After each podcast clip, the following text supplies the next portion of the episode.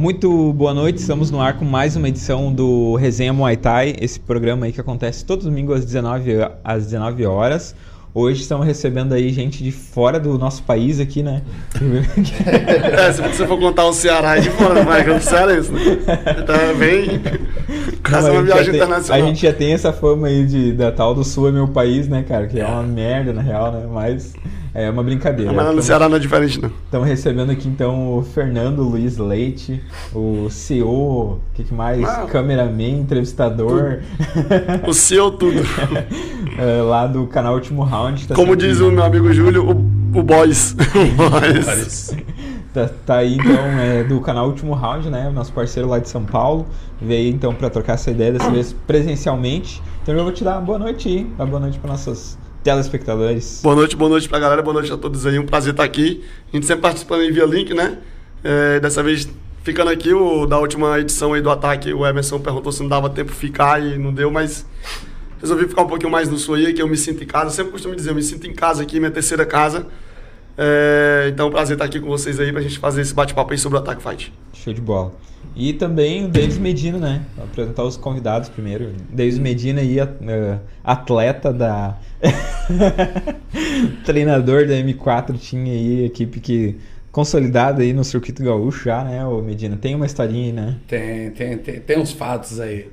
Mais uma vez, muito obrigado pelo convite, né? Para nós é muito importante a gente estar tá comentando a 29 edição do Attack Fight evento que a gente participa desde a primeira edição, lá em 2015, e, e em todas essas edições a M4 teve 80% aí de participação, acompanha, acompanhou toda a história e trajetória, e é um é momento para nós muito feliz. Obrigado pelo convite e vamos lá!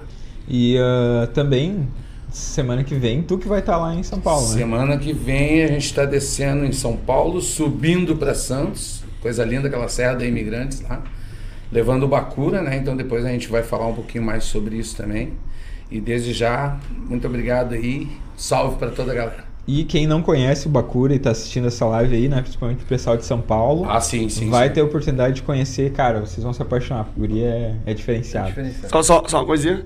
É, esse evento que ele vai lutar, né? Também vai ser transmissão do pay-per-view lá do nosso canal, canal Último Round. Então vai ser bem bacana aí. E o Curirim tá te mandando um abraço. Você é gente boa. Ô, Curirim. E também, né, o Jonas Nunes esteve lá no meu lado ontem fazendo a narração do, do, do, evento e já é figurinha carimbada aí do programa. Isso aí. Me apresentou? Ele me apresentou? Isso aí. Mas, mas não precisa te apresentar. Ele fez igual o Tuca. É. Prossegue? Sim. É, valeu, galera. Boa noite para todo mundo aí. Então vamos para mais um, né? Mais um resumão aí desse evento que estava sensacional. E a gente vai falar bastante sobre o Attack Fight aí e as guerras que aconteceram ontem. Então, tamo junto. Então, né, vou pedir já para curtir a live, né? Eu sempre esqueço de falar no início, né? E aí depois o pessoal que me cobra, curtam a live, compartilham aí no, nos grupos de, de Muay Thai. O uh, que, que, mais? Manda pra, pra participar no chat, tem que ser inscrito no canal. Então, uh, manda ali a tua pergunta, manda teu salve aí que a gente vai ler. E acho que era isso, né? Segue lá no, no Instagram, todo mundo aí. De, de, depois Deixa a gente vai like, passar compartilha. o o, o arroba direitinho. E a gente não pode esquecer de falar, né, dos nossos apoiadores, que é aí a Core.ag, o apoiador master aí da, do Resenha. É um estúdio sensacional com uma estrutura top para quem quer fazer uh, aulas online, palestra. Uh, tem também serviço de agenciamento de contas, design, um monte de coisa, né? Que, que eles fazem aí. E aos domingos aqui, né, a gente uh, vem para cá fazer esse programa e utiliza dessa estrutura. E tem a recepção aí desse casal que eu sempre falo muito bem, que eles recebem a gente muito bem, uh, tratam a gente, tanto a gente quanto os nossos convidados. Até cappuccino sem açúcar. Tem até cappuccino sem açúcar. Ah, depois falam que. Eles acham que o cara conta, né? Eles acham que o cara tá exagerando, né? Não, não, é. O, o cara chegou de São Paulo, ele pediu um cappuccino e ele tomou um cappuccino. Ah, muito forte! ele tá com açúcar no cappuccino, mano. Então a, a Core sempre recebendo a gente bem, com cafezinho, com lanche aí, e com a estrutura, né? Top aí, estrutura muito profissional para fazer o seu programa de podcast, live, para videoaula, palestra, tudo que tu precisar tu encontra aqui. Tem também a galera da Royal Thai Photography, que sempre apoia a gente, a Telestim, Setfight, a Ouro Produções, Juliano Mendes da JM Engenharia e os Irmãos Inspiration são nossos apoiadores aí para este mês. Sigam eles lá no Instagram, né? Todos eles. E ao longo do programa a gente fala um pouquinho mais aí sobre cada um. Beleza? Vamos lá então. Vamos. Porque como- quando a gente começa a falar sobre luta, a gente se empolga, né? Então a É. gente tem um tempo aí pra, pra entregar. Vamos já Principalmente direto. card de ontem, né? Isso. A gente pode começar falando então já do, do, do, do evento em si, né? Eu acho que a gente falar que foi um evento bom já tá batido, né? Porque uh, o, o Attack Fight já virou sinônimo de qualidade. Então, é, não- sinceramente, não. Eu tô desde 2017 acompanhando o Attack Fight e eu, eu não lembro, né, de um, de um assim que foi ruim, né? Então já é uma marca registrada assim do, do evento, do casamento de lutas. Aprimorou depois que o Rob assumiu, então, né, por trazer gente de fora do estado, pegar o Brasil inteiro.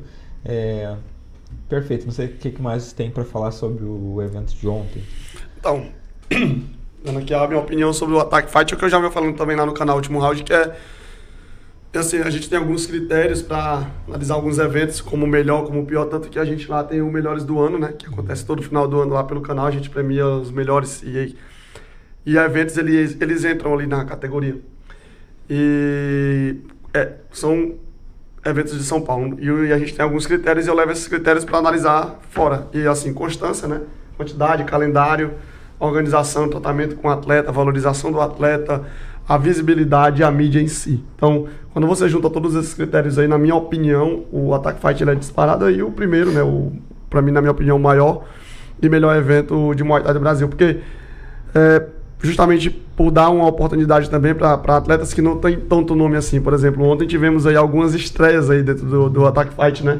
Como que a gente, das que a gente vai falar do Jefinho, do Pedro Sandá, da Minilane, quem mais que está? Ana Paula. Paula. ah, acho que só, né? Jamila também. Jamila. Então só aí a não sei gente. se a Jamila já não tinha lutado antes de ser televisionado, né? Porque a Jamila tem um card É, mas a gente puxar pra grande. essa parte, pra essa fase Sim, de TV, é, agora. né? E, a, gente- e, ah, o Lucas também estreou, o Lucas, foi a estreia dele no ataque. Ah, é. Então, assim, de 18 atletas, nós já colocamos seis estreias aqui. E se você pegar aí a- o Pedro, se não me engano, é de Espírito Santo, né? O Pedro Sandar.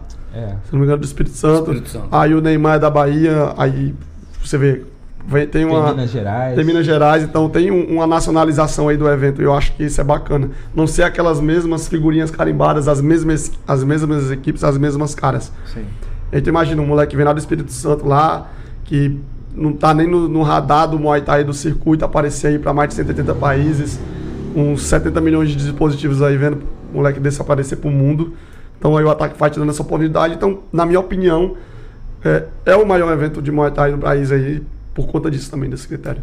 E o, eh, falando do evento de ontem, em si, como sempre, perfeito. Ele, é incrível como roda perfeito em canoas, né, cara?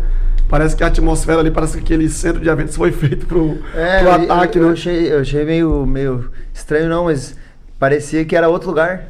Mas é o mesmo, né? Sim. E tava o mais- formato muda É. tudo, fica A gente compacto. ficou num lugar fica- diferente. É, a gente Tava bastante a- cheio também. A gente fez a. É, depois Tava começou a bonito. entrar mais gente, tá? É, Depois a gente vai comentar sobre um caso, né? Que, que foi um rapaz que passando e resolveu entrar, vou conhecer o Muay Thai, se apaixonou pelo Muay Thai ontem.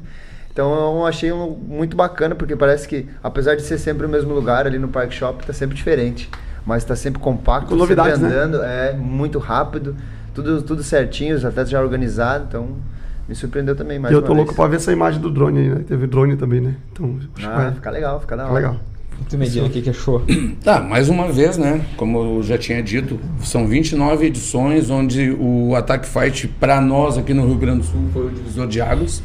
É, participar dele ou estando nele lá sempre é muito gratificante pela qualidade das lutas, qualidade das equipes.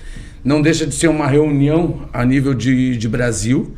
né? E, e hoje a gente observar a atmosfera, assim, o tamanho, o alcance do Attack Fight, né? na projeção, assim, visibilidade dos atletas, é fantástico estar lá e poder fazer parte disso. Isso aí. Ah, tu tem, quer acrescentar mais alguma coisa? Não, só isso. Seco hoje, né? Ele pegou. O problema é comigo. tá É, ligado? eu Esse que Eu é não tô meu- entendendo, né? Ah, Então conta a história que tu ia contar do cara que chegou lá. É. Ah, não, a gente ficou muito feliz. A gente tava fazendo a transmissão e aí chegou um rapaz, parou meio do lado assim. E aí ele entregou o celular e falou: Ô, bota aí o programa de vocês aí no Instagram pra me seguir. Daí a gente botou, né? Mas eu achei que, é, como ele tá acostumado, a gente achou que já era do meio, né? Daí o Emerson perguntou pra ele se era a primeira vez que ele tinha conhecido ele. Sim, sim, eu tava passando aqui na, no shopping e aí eu vi que tinha um ringue montado, paguei ingresso, entrei fiquei olhando. E eu, ah, que da hora. Então, tipo, é esse público que a gente precisa alcançar. Então a gente vem conseguindo, mesmo que seja de passinhos pequenos, né? Em uma pessoa que entra ali, que não conhecia, achou muito bacana o evento, a estrutura toda, foi bem recebido, então a gente já deu as boas-vindas.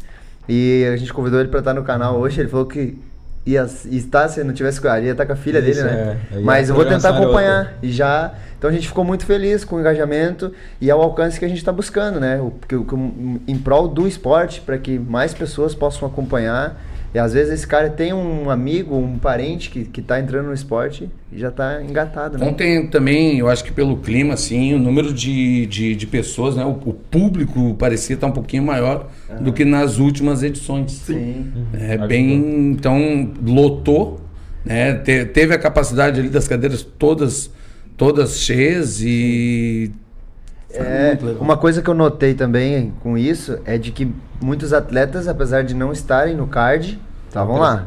Estavam lá olhando, né? Ou, compraram ingresso. Os donos aí dos cinturões estavam todos presentes. O Lobão estava lá. A, tinha a Grazi. a Grazi também, veio junto com a equipe. E, e, atletas aqui do Rio Grande do Sul também, né, que participam em outros, em outros eventos, em outros circuitos, como The Contenders, como Canoas. Tava todo mundo lá prestigiando o evento, porque a gente tem muito colega de equipe, colega de treino, amigo de outras academias, então a galera tá realmente andando junto, né? Então, é, e isso, isso até nos bastidores é uma coisa que está sendo bem. A gente participou da reunião lá, né? Que está sendo Sim. muito tocado, uma tecla muito tocada. E eu não vejo como ser diferente na, no nível que a gente está. É, o ataque tem falado, a gente precisa furar a bolha. Né? Então, uh, uh, isso vem de encontro. A gente precisa mesmo fazer também a nossa parte. Às vezes a gente deixa de compartilhar, né, com, sei lá, no grupo da família, às vezes uma, um, um evento ou um programa mesmo. Não vou, né, não vou puxar a sardinha para nossa assado aqui, mas sei lá, qualquer outro programa lá. O canal Último Round acontecendo lá e tu está assistindo, né, tu tem a oportunidade de, de de compartilhar o link e às vezes não simplesmente não faz, né? Então isso aí acaba sendo também um empecilho para o crescimento, porque Sim. que nem a gente já falou aqui, o Attack Fight é, é o, é, é, o maior evento do Brasil hoje, só que se tu for pegar o público que consome de verdade hoje, ele é muito pequeno. Pequeno. Né? Comparado ao universo né, de, de tudo que existe aí uh, no Brasil, digamos assim. Sim. Então a gente precisa furar a bolha e isso vai, vai ter que acontecer é, para que o esporte seja o que a gente quer. Ontem foi um que entrou, que viu, né? Amanhã pode ser uma família, daqui a pouco uma galera. Oh, hoje tem aquele evento, bora convidar a galera. Então quando vê, vai É, é uma coisa que a gente sempre toca lá no canal Último Round é sobre quando a gente faz lives ou tá em comentários sobre isso, antes da gente entrar já no assunto das lutas, é que o próprio, o próprio praticante, o próprio atleta de Muay Thai, ele, ele não sei se é por esquecer ou por não querer, ele não fomenta o próprio esporte, ele não se vende, né? Sim. Então, assim, eu vejo muito ainda atletas, treinadores, equipes, o pessoal, a gente que é do Muay Thai, é, tem uma dificuldade de ver uma publicação e deixar um like, um comentário, dar uma compartilhada. É, se não for da sua equipe, não faz, e muitas vezes nem da própria equipe faz. Eu acho que, por exemplo, uma live dessa daqui, ó, estamos agora com 53 pessoas aí é, tenho certeza que dessas 53 aí, se 50 aí começasse a divulgar, isso aqui esse número ia dobrar. Sim. Começasse a compartilhar, né? E aí, aí assim a gente vai começar sendo visto por outras pessoas que não sabem nem o que é o Muay Thai, vai começar, só por essa live, vai começar a entender. E a gente fala da luta, o cara vai dizer assim, pô, mas o cara tá falando dessas lutas, onde é que aconteceu? Não, pode ser que já pegue o que o Jonas falou. Uma curiosidade, quando é que é o próximo? vou ver como é que funciona isso aqui, porque eu vou falar, eu entrei no esporte lá em 2012 assim. Foi, do nada eu vi um negócio na TV de luta de MMA.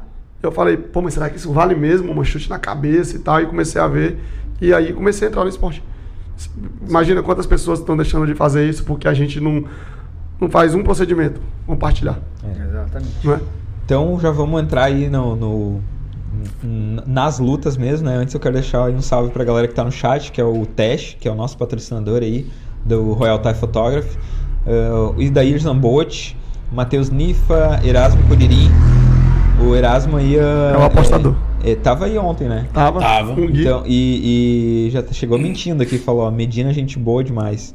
É, o- a gente se conheceu lá num. Foi num Thai Kids discutindo cachaça. Lá em São Paulo. O Curirim é amigo do Júlio, tá? É. É. Parceirão do Júlio Chá. Gente finíssima. Débora Silva dos Santos mandou show, uh, M4 muito top. O João mandou boa noite. Rafael Araújo, boa noite, gurizada. Bacura. Zion Silva, salve meu patrão. É o Rafael Araújo é o Bacura. Não sabia, não. Ah, Sabia não? Edson Correia também tá aí. O Francisco Myron, né? O, o- venceu ontem. A gente vai falar da luta dele. O Fernando Luiz é o que tá aqui do meu lado. Uh, ó, quem Mário mal, aí, mal né? aí já sabe, né? É peia, falou aí o, o Posso falar um negócio do Mário rapidinho? Claro. É, o Mário faz aquelas tradicionais rifas dele, né? Movimento do Instagram dele também ali. E ele fez, tava fazendo a rifa do, do kit dele, do, do Máximo, né? Que ele lutou. E aí eu falei assim, pô, você devia me dar aí esse kit, né? E ele falou assim, não, vou fazer a rifa e tal, você. Eu falei assim, não, mas eu não quero pra me usar, pô. Pra me usar eu compro. Eu queria o kit do Myron pra mim deixar num quadro bonitinho e colocar como decoração do estúdio, né? Porque é uma vontade que eu tenho de pegar algumas coisas de alguns atletas e colocar. Ele falou assim, pô, não sabia, mas pode me cobrar, independente do resultado, o kit do ataque vai ser seu e o cara cumpriu, tá comigo, vou fazer até uma postaria depois. é, ó, muito bom. Uh, Sete Moetajin tá aqui também. Bora deixar o like. O Rodrigo Frigo, salve só pela resenha das lutas. Ismael Fidelis, Alexandre Nardes, o Fogo também tá aí. Rob Lins, Patri Sander e Francisco Mário. Acabei de compartilhar. Ele Boa. falou. Pronto, agora nós vamos bombar, viu? Agora vai bombar. Agora vai. Então tá, vamos então começar a falar sobre as lutas, senão a gente vai longe, né? E a primeira luta aí do, do evento foi o Pedro Sandá versus Jefferson Ferreira. A gente até falou aqui no. Quando o Adriano e o Rob estiveram aqui, né? Que eram os dois menos conhecidos, pelo menos aqui do, da galera do Rio Grande do Sul, é, do card, né? Sim. Até tu, tu, tu falou que o mais conhecido lá é o Jefferson, né? Que tu conhecia mais, né? É, o Jefinho, ele já, já tá no circuito aí paulista há algum tempo. E eu, eu- é o que é engraçado, a gente estávamos aí conversando com o treinador dele ontem, né? Falou assim, ele é um cara, o Jefinho é um cara que já luta há muito tempo, subiu pro profissional, mas ele luta muito ali nos eventos do interior. Né? Os grandes eventos de São Paulo mesmo não tem a participação do Jefinho, ele não costuma ir. E assim, a gente às vezes não entende por quê, porque é um atleta bom. Então, pra você ver, o cara nos eventos do interior, como grandes eventos aí que nem o Revolution, né? O Pyro de Noi, mas pra São Paulo o cara não tá indo. E do nada o cara aparece aqui no Rio Grande do Sul, no maior evento do país, aí é sendo assistido por 180 países. E como é que foi a chegada do Jefinho? O Adriano contratou o cara em cima do ringue. O Adriano foi há um mês e meio atrás, lá em São Paulo, né, pra uma reunião, e aí foi convidado, a gente convidou ele pra ir no, no Revolution. E o Adriano foi, e falou assim, ó, fala com o dono do evento aí, pra, nas últimas três lutas, a gente vai pegar o atleta de melhor performance, não é quem vai vencer.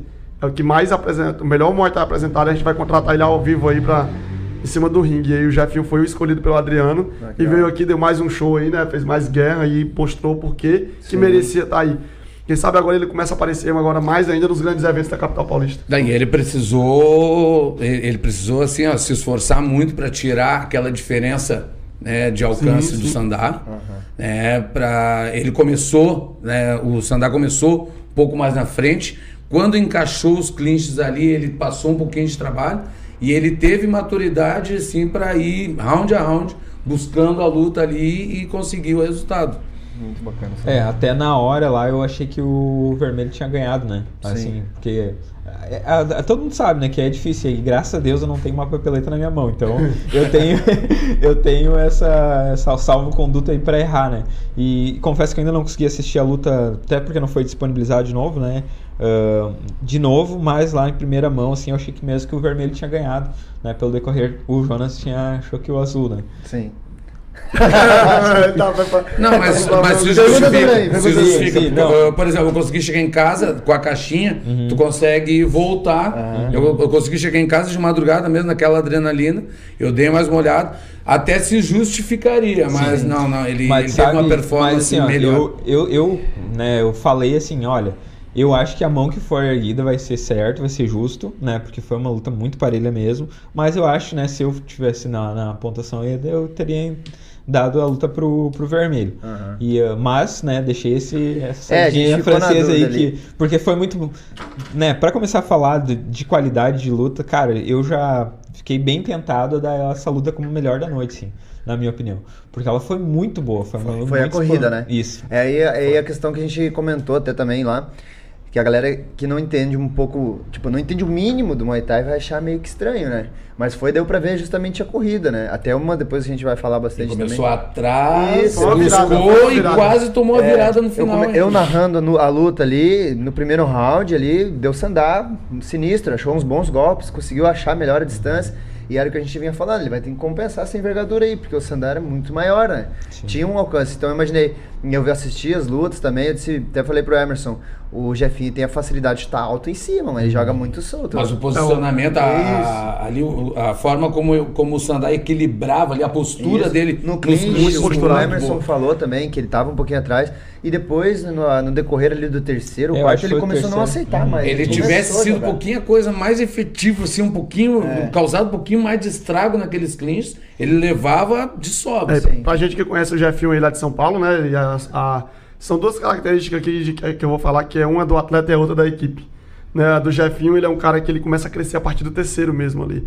Porque eu não sei se é isso, mas é o que dá a impressão que ele tá estudando o adversário mesmo ali. Aham. E aí, aí, a partir do terceiro, ele começa a fazer o adversário dele errar. Ele é é uma das coisas, ele faz o adversário errar pra ele contra-golpear e passar à frente mesmo. E aí, chega no quinto round ali, ele tava com a luta ganha, na- pelo menos na minha opinião. Aham. E você vê que ele não parou, né? Porque Não. aí já é uma característica da equipe. A galera da estilo Jack, eles não querem parar. Eles querem continuar até o final. A luta que trouxe o Jefinho aqui pro, pro ataque, que o Adriano escolheu lá, o Adriano tava assistindo a luta do meu lado, o Adriano falou assim, pô, o moleque já ganhou, ele não precisa mais lutar. E a gente tava vendo ali e os treinadores do Jefinho falando assim, ó, anda pra frente, vamos, vamos lutar, vamos lutar. E o Adriano, pô, o moleque é, tá arriscado tomar uma mão e perder a luta. Sim. Tá ligado? Uma Mas coisa- é, é, um, é uma característica da equipe deles Uma, também. uma coisa bacana que eu achei foi os microfones nos corners agora, que a gente também tem o Aham. retorno do que eles estão falando, né? E aí dava pra mui- ver muito bem isso aí. Eu até pensei, mano, será que ele vai conseguir virar? Será que vai conseguir buscar? Só E é ele- ruim quando a gente tá lá, né? É, e aí ele falava assim, não, bora pô, tô de boa, vamos pegar esse cara. E, aí, eu- e o treinador, vamos pegar ele agora? Não, vamos, vamos, já mapeei, é nóis. E É. foi crescendo. Então eu consegui ver na hora lá essa corrida, assim, ele buscando, conseguindo passar, round a round. Não foi uma. é, o que a galera eh, peca um pouco, eu acho, é no perdeu. Nossa, mas não foi uma. uma, tipo, perdi feio. Não, Não, é, às vezes é um é. pontinho, cara, um detalhe. Sim, é, sim. é, podia ser pros dois, mas é- é como um tem de- que ter um vencedor Ele e um ganhador, ficou um na papeleta acabou É. de, de ser um, tá ligado? Então a galera fica, como assim eu perdi? Como se fosse um, um down, sei lá, um nocaute, sabe? Então, a O fez ficou isso. inconformado ali, logo que ele desceu do ringue, ele tava bem inconformado, Sim, assim, aí o ver pessoal lá. conversou com ele, mas... É, é, Uma, certeza. Os dois, o Jefinho por ter vencido e ter tido uma grande luta, e o Sandar por ter entregado uma guerra e ter lutado muito bem. Exatamente. Certeza que eles vão estar no ataque novamente daqui a Foi, pouco. foi o que eu falei no Certeza. final da luta, né? Quando Exato. saiu o resultado, eu falei, olha, ah, essa, essa é uma luta que os dois entraram com o pé direito no ataque e estão no, tão no, no- Em várias Se lutas, né? credenciaram se credenciaram pra- pra a gente fazer parte. novos Porque, convites. É. tem- porque não adianta tu chegar que nem os dois estreando lá e fazer uma luta morna, né? É. Eles não vão O ser Rob Lins, que casou a luta, deve vir com um sorriso de rosto a rosto, né? É, Vou- eu até falei pro o Emerson em off ali que eu, eu, eu comecei a acompanhar o Instagram deles ali, estudar pra poder narrar bem, ver um pouco do estilo de cada um. Então a gente aqui do sul, né, não conhecia tanto eles. Então me surpreendeu muito os dois, mano. Eu achei que não seria uma luta tão atrativa e tão pegada quanto foi. Então, parabéns pros dois E é um aí. clichê, né? Mas eu sempre falo quando tem uma luta boa. ah, não existe resultado, né? Nessas É. lutas, assim. Quem ganhou foi o público. Sim, sim. Independente de qual mão foi levantada ali, os dois deram show e nenhum pode. O Sandar não, não tem que sair com a cabeça abaixo, porque fez. fez E um cara merecer. com um bom nome aí, uma altura, né? Muito Sim, sim. grande pra 57. Então, Chuta solto. Tá no ranking aí. Show. Vamos pra segunda luta então. Foi Jamila Cantu versus Elaine Lopes, a mini Mini versus tank. a Jamila. Aqui a gente conhece bastante a, a Jamila, né? Você tu vai conseguir falar mais sobre a, a Elaine, por mais que ela já seja nacional, né? Muito Hum. conhecida. Eu então vou começar com o Medina. Medina? Elas começaram dessa- bem, eh, começaram equilibrando bem as ações. né? a Jamila tentou, tentou andar para frente, como é o jogo dela, é uma menina muito forte de mão. Ah, o problema foi aquele down que ela tomou, que de início parecia que ela só tinha escorregado, mas depois confirmou quando pegou a esquerda. Ali abalou um pouquinho. E uma das coisas que a gente conversou, inclusive eu conversei, estava junto ali com o pessoal da equipe dela, é que quando ela tentou buscar ah, o atraso, ela deixou um pouquinho de ser efetiva porque ela avançava, batia e recuava quando muitas vezes podia continuar. Mas eu acho que isso aí não tira o mérito das tentativas dela, ela está de parabéns e são experiências para frente. Porém, a mini tanque foi muito coração, a luta toda mereceu a vitória. Né? E chamou atenção, porque as duas baixinhas, as duas. 4 uhum. centímetros é, uma da outra. E foi lutão, foi lutão, independente. Mas parabéns, parabéns pela performance e apresentação das gurias aí que deram show lá em cima. Muito bacana. É, a gente tá... essa, essa era uma luta que eu já imaginava mais ou menos como ia decorrer pelo, pelo fato da gente conhecer a Jamila também. E eu comentei com o Emerson que a gente, a gente vê muito ela lutando com umas atletas adversárias sempre maior do que ela. Sim. Então ela tem que buscar muito. Então eu imaginei. E por outro lado também a gente acompanha a mini tank aí. E a gente viu as lutas dela também. Acho que a, a última foi no, no máximo no GP, não Exato. foi? Não, no, no, GP não. Foi, no, foi... foi luta normal. No N1. No GP. Não, no máximo mesmo. Ela lutou com Campos. Isso, isso aí. E aí a gente também pode acompanhar que as adversárias são sempre maiores Sim. e ela tem que buscar o jogo. Então eu imaginei que seria uma luta mais nivelada no quesito né, jogo, porque elas iam fazer um jogo meio parecido. E foi ali um, um detalhe de quem errava menos ia levar a luta. E a, e a mini tank acertou aquele cruzado e um direitinho no final, que eu também, no, narrando ali, eu pensei, escorregou, né? Mas não, deu para sentir, aí foi aberta a contagem, e isso acabou, não sei se abalou o psicológico da Jamila, mas... Né, dá uma frustrada. Dá né? uma frustrada. Tu tem que buscar agora aquele prejuízo ali. E tu sabe a história do teu adversário, vai ser difícil. E às vezes até fácil. tu muda o jogo, né? Porque Exato. às vezes não tá preparado. Não tinha se preparado para isso. Exatamente. Então o tem que mudar o Mas deu para ver que as duas estavam bem felizes ali, né? Deus parabéns lá também. e, e e as boas-vindas para Mini Tank aqui no Rio Grande do Sul no ataque. Sensacional, uma luta muito bacana das duas aí. Parabéns. É, a, a, a Mini, ela, é, assim, primeiro tem que falar dela, que todo mundo percebeu, é uma atleta muito forte, né? A, a, a Mini, ela é preparadora física, ela é formada e ela trabalha muito essa parte física dela. Na última luta dela com a Aninha Campos lá no Máximo, ela saiu contundida, né? Ela quebrou o braço. Então, nós estamos falando de dois meses, uhum. mais é. ou menos, né? Foi da, da, da última edição para cá, uhum. que aconteceu no mesmo dia e ela tinha quebrado o braço. ela estava meio que não sabia se poderia é, lutar essa edição. Mas ela recuperou bem. E uma outra, uma outra coisa que aconteceu nessa, nessa luta contra a Jamila é que ela pegou pela primeira vez alguém da altura dela. Assim, ela, na verdade, não a primeira vez. Mas uma menina só que ela lutou da altura dela lá em São Paulo, que era. Chegou, faltou o nome, ela lutou três vezes essa menina, ela venceu as três. Só que fora isso, todas as meninas mais altas. Inclusive, para quem não sabe, a Mini já lutou com a Ana Paula que lutou ontem também. Imagina. É, já lutou e venceu a Ana Paula, quando ela ainda estava no Amador.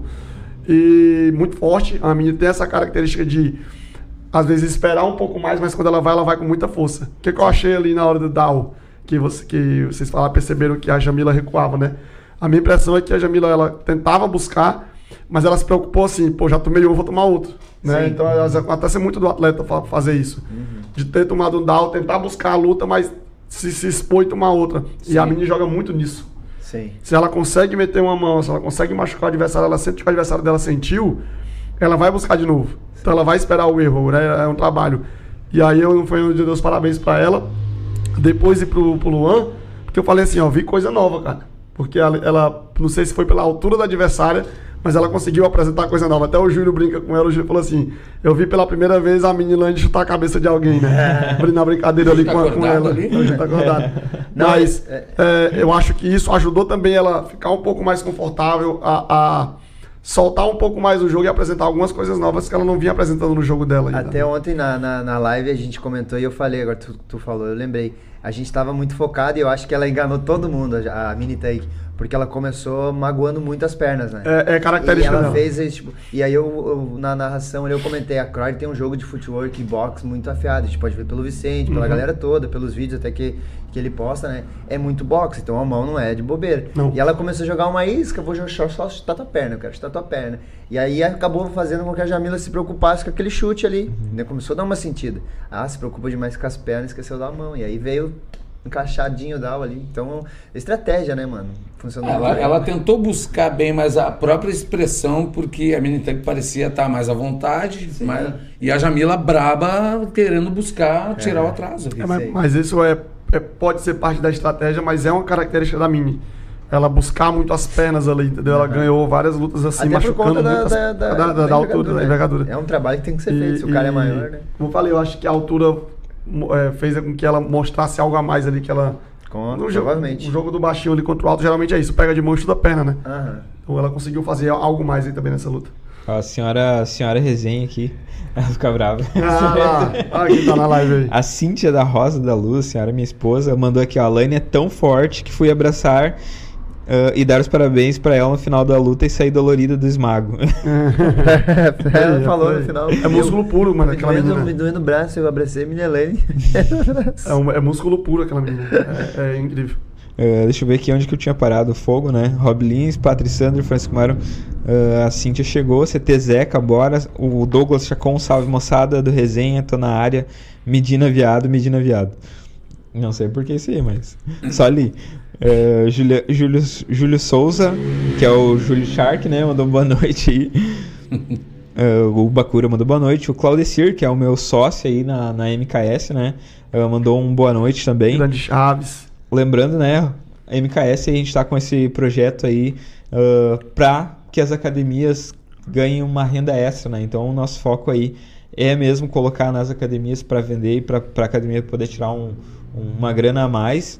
Então chama eu aí, chama o Chaveiro que a gente vai desenrolar aí para vocês. Estamos visitando devagarinho as academias, né? Levando, mostrando material. E é de qualidade, né? Foi inclusive o, o Fernando aí que apresentou pro, pro Chaveiro. Sim, a, minha, MKS eu já conheci há algum tempo, já tive várias luvas da MKS, né? E ultimamente é uma, uma marca que, eu, que eu, eu vi o custo-benefício muito bom. É uma luva de, de alta qualidade e com um preço aí, é, comparando as concorrências né, que ela tem aí. Eu não tô fazendo propaganda aqui, não, cara, porque ela- a MKS nem patrocina, nem é parceiro do canal. Mas eu tô falando por material bom mesmo, né? Usa, você já tá aí a. É, inclusive eu tenho uma luva da MKS, né? Então eu, eu apresentei, eu falei pro, pro, pro Chaveiro, né, no dia que eu visitei lá em, a- em NH lá, setinho, eu falei, ó, vocês, ele perguntou, e essa luva? Eu falei assim, ah, você precisa conhecer, né? Eu, eu levei a minha pra treinar lá com eles lá. E acabou que deu certo, tá aí, vocês estão fazendo a parceria. E que bom que estão gostando, né? Pelo menos eu dei, dei uma indicação boa aí. É, pro não, cara. e tá sendo bem legal. Aí a gente já fez venda e revenda para algumas academias. A menina tá na. O- Só um minutinho, a menina tá na live. Não falem mal de mim que eu tô escutando. Né? Inclusive lá é, é, ah, quem quiser falar diretamente com o Chaveiro lá que ele ele gerencia também a academia de Novo Hamburgo, né? Então ele cuida dessa arte, essa parte comercial. Então ele pode até passar os números lá para vocês. E é um número bem interessante lá o que ele tira por mês só com esse produto da MKS. É isso aí. luva, protetor bucal, bandagem, Caneleira. É, eles têm bolsa, tem eles têm mochila, eles têm Tudo, tudo lá. material completo. Show de bola. Ah, vamos dar seguimento aqui, senão a gente vai muito longe, né? A Stephanie também, né? Que é a patroa aí, mandou uma boa noite, galera. Bora deixar o like, fortalecer o podcast, resenha Muay Thai. Uh, o Claudecir tá olhando a reprise da luta principal no combate e acompanhando esse time de respeito na resenha. Aí aqui tu leu já. O Jonas pediu like. Leu também da Minilane, tô na área também. E o Fernando Bueno aí, grande Nando, mandou Fernanda, boa pô. noite. Fernanda. F- Desculpa. É que tem, é que tem o atleta É, o do- Fernando da Bueno Costa. da, da Costa Team. É. A Fernanda Bueno é. É, é, não é, é tua filha? Não. Não. Quem que é Bueno? Não, não sei quem é Fernanda Boa noite, Não Fernanda interessa, Bueno. muito obrigado por estar presente no nosso canal. Deixa o like, te inscreve, por favor. Olha o Jonas salvando o Emerson. Vai pra próxima, Vai, vai, vai, vai. Então a terceira luta foi uma luta de extreme feminina, que foi a luta aí entre Kathleen Toniolo versus Ana Paula. É, Isso não foi a quarta? Foi, né? Acho que foi Sommer, acho que Sommer foi e o Sommer Coringa. e Coringa. Beleza, então vamos, vamos no- na terceira, que foi Vitor Sommer versus Victor Coringa. Duelo de Vitor. Vitor versus Victor. Essa luta agora, aí eu, Jonas? eu fiz um comentário com, com o Sommer. Cruzei com ele lá e eu disse, cara, tu teve um erro só nessa luta aí. E, e daí eu falei pra ele, tu devia ter entrado com a máscara do Batman, cara. daí ele falou, cara, tu acredita que nós compramos, esqueceu na academia? Deu uma. Eu disse, vai, ia ser muito irado. Ó, eu falei Fernanda Bueno porque esse nome é familiar pra mim. E Ah. aí ela mandou aqui, ó, é do Poncan. O Poncan é o evento que a gente vai estar fazendo, vai tá fazendo a cobertura dia 23 de setembro, ah, tá. que acontece em Sapucaia do Sul. Então a galera Mas também o mais já pode... engraçado é que é familiar pra ele, mas ele perguntou pra mim, né? Que eu sou bem daqui. Eu sou de. Não é tua filha, Não, não? tu tem uma filha Fernanda. É, mas é Daí eu Fernanda achei- Luiza, não Ah, Fernanda Bueno. Mas é que nem a cabeça vai tentando ligar os pontos. É. Mas enfim, é um evento que vai acontecer agora dia 23 de setembro. Tá fazendo aí a luta principal vai ser Ramon Sayadin versus Diego Fermino. Então uma luta de peso aí, né? ah, trazendo mais um evento pro circuito. E ela tá à frente aí juntamente com o Zeca lá do CT Zeca. Então já sigam lá no Instagram também, né? É Poncan, P-O-N-G-K-A-N. Lá e fica por dentro de tudo que vai rolar. Cailane Rodrigues está aqui também e a Telestin chegou aí, nosso patrocinador, grande, padrinho. grande patrocínio da Telestin Muay Thai. Quer começar a falar sobre a luta do Vitor? Pode ser. Dos Vitors. a gente, a gente acompanhou aí, sabia que seria uma luta difícil para ambos, né? Mas a gente queria ver esse, esse confronto, assim, ficou meio naquele embate 50-50, porque a gente acompanhei umas lutas do Coringa lá de São Paulo, menino, menino muito duro, aguerrido também, gosta da trocação, né? E realmente ele veste o personagem do começo ao fim e, mano, é pouca ideia, né? Só que a gente tava, não sabia. é, a minha dúvida era se ele teria punch, na real, pra conseguir nocautear ou machucar o Summer, porque a gente aqui já conhece mais o, o Sommer. Eu, ia não sei, Summer, Summer. É Summer. É que- é que- é inglês, é É que ele, ele foi muito nos bailes que era Summer em Electro. É, Tem mas americanizar o nome do rapaz. E aí, e aí eu, a gente conhece, né? Já disputou aí, a- teve a disputa de cinturão com o Lobão, acabou perdendo, mas a gente sabe da, da trajetória da Resgate e do, e do Vitor também. Então a gente sabia que ia ser uma pedreira pro Coringa e se ele seria capaz de suportar. Né, o, o ímpeto dele, ainda mais quando não saiu com um ponto a menos por conta da pesagem ali, né? Ficou um, um quilo e um quilo, um quilo e quilo e 100, cem, aham. bateu 68 e, e 100. É, dá 900 gramas na verdade, porque tem as 200 de, É, de e aí acabou saindo prejudicado, então a gente pensou, bom, se ele já tem, né, o, o, o jogo de andar pra frente, agora perdendo, ele vai ter que buscar muito mais, né? Então, a gente pôde ver ontem o Coringa realmente muito firme, tentando se só suportar aquela, aquela pressão ali, onde o Summer conseguiu... Aí, aí, fez- foi três downs, né? Foi três downs. E aí foi um nocautaço, assim, cara. Ainda passou o primeiro round, eu achei que ele não passaria ali, mas conseguiu suportar. Foi no segundo, mas aí acabou não dando certo. Foi um lutão. Ah, eu acho que ele. O que pareceu pra mim é que ele não conseguiu achar, apesar de grande, ele não conseguiu achar a distância, porque ele passou muito golpe no vazio, sim, ele parecia que estava chutando o teto do, do ginásio. E no momento que ele conseguiu achar, ele ainda fez umas boas investidas chutando a perna do Sommer. Ali eu achei que ele poderia ter tido uma sorte melhor. Mas, cara, é, a gente já conhece também o Sommer, né? Então, pra nós foi surpresa o Coringa. Sustentou bem o personagem, é um, sabe, forte. Eu acompanhei alguma coisa dos treinos dele lá também. Ele passou trabalho lá, abaixo de Muito. pauleira. Foi. Entendeu? Mostrou que é aguerrido. Porém, a gente tá acostumado com o Sommer, né, cara? O Sommer, ele é louco. É. Ele é louco, é um cara que anda pra frente, ele tem aquela postura de brabão e é, em todas as lutas ele tá aquecendo, ele já olha pra ti, ele, ele parece que ele quer pegar todo mundo. Então, Aham. E é um Até- cara imprevisível, né? É, ele é ele é muito Ele é imprevisível. forte e, e ele é imprevisível, você não sabe. Ele Só que tentou- ontem ele teve muito mais sorte, porque todas as investidas que ele fez, ele teve sucesso. Principalmente É. quando ele achou a distância. Ele ainda tentou largar um- uns, uns reversos ali de Uns mão. é. Mas quando ele achou assim a, a- o punch mesmo, pegar aquelas mãos no cotovelo, foi um abraço. Não- ele teve muito. E um ponto que tu colocou, que eu, que eu notei também, foi, foi justamente os chutes na perna do, do Sommer. O Coringa começou a achar, né? Até começou a botar, ele botou dois, três seguidos, até teve um- uma queda, né? O Sommer foi responder e acabou sentindo. E na hora me veio o, a derrota dele pro Lobão, que foi justamente o chute na perna. né? Por, uma galera na hora achou que tinha sido na mão, mas ele acabou rompendo o músculo da coxa. Então na hora eu pensei, bah, achou o caminho. Vai começar a chutar muito as pernas e tal. Mas o Sommer ali encurtou muito rápido. Acabou, deu umas horas ali, uma, uma mancadinha e perdeu um pouco Ele deu uma ideia né? de hoje, não, né, cara? É, e aí foi, sustentou também o chute ali, mas não deu certo pro Coringa. É, o Sommer não é aquele cara que é técnico, né? Do, do golpe bonito, assim. Ele é um o sexan, cara né, da- mano? É um sexan, assim, tá vindo né? de três nocautes seguidos Sim, aí, né? é, a característica Três nocautes seguidos. É a É, o, característica. o, o Sommer já sabia já, porque inclusive da luta dele contra o, contra o, contra o Lobão, e provavelmente o, o Rato também, né, o treinador do Coringa, ele sabia disso. O, o que eu vi da luta ali, lógico, eu, eu peguei tudo de vocês aí, eu concordo, foi, na hora que ele começou a achar as pernas do Sommer, eu achei que ali era um caminho, até porque teve uma hora que realmente o Sommer saiu a base ali umas duas ou três vezes, só que, le- lembrando de uma coisa, o Coringa estreou no profissional aqui né, o Coringa estreou no profissional aqui num grande evento desse. Eu acho, na minha opinião, assim, eu acho que o Coringa sentiu um pouco a pressão. Porque o Coringa também já lutou com atletas muito fortes, nocau- nocauteadores lá, mas isso no, no amador, né? E eu, a gente estava até conversando com o Ricardo na hora depois do evento, falando assim, eu falei pro Coringa, ó, isso aqui foi bom também para você ver que o nível agora é outro, né? Então aqui é outra coisa no profissional. E o, e o Coringa sobre o personagem dele, não é que ele mantém, ele não, é, ele não se esforça para aquilo, ele é aquilo. Sim. Ele é aquilo treinando, ele é aquilo andando na rua, ele é aquilo lutando. O Coringa ele é aquilo, ele tem aquele, aquela parte do show mesmo, mas é a vida dele é assim.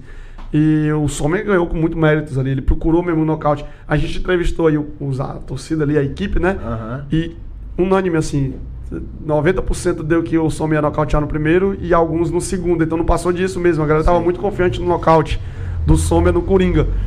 E eu, como conhecendo o Coringa também, falei assim: é, o Coringa não é um cara fácil de nocautear. Eu não lembro do Coringa ter tomado um down na vida.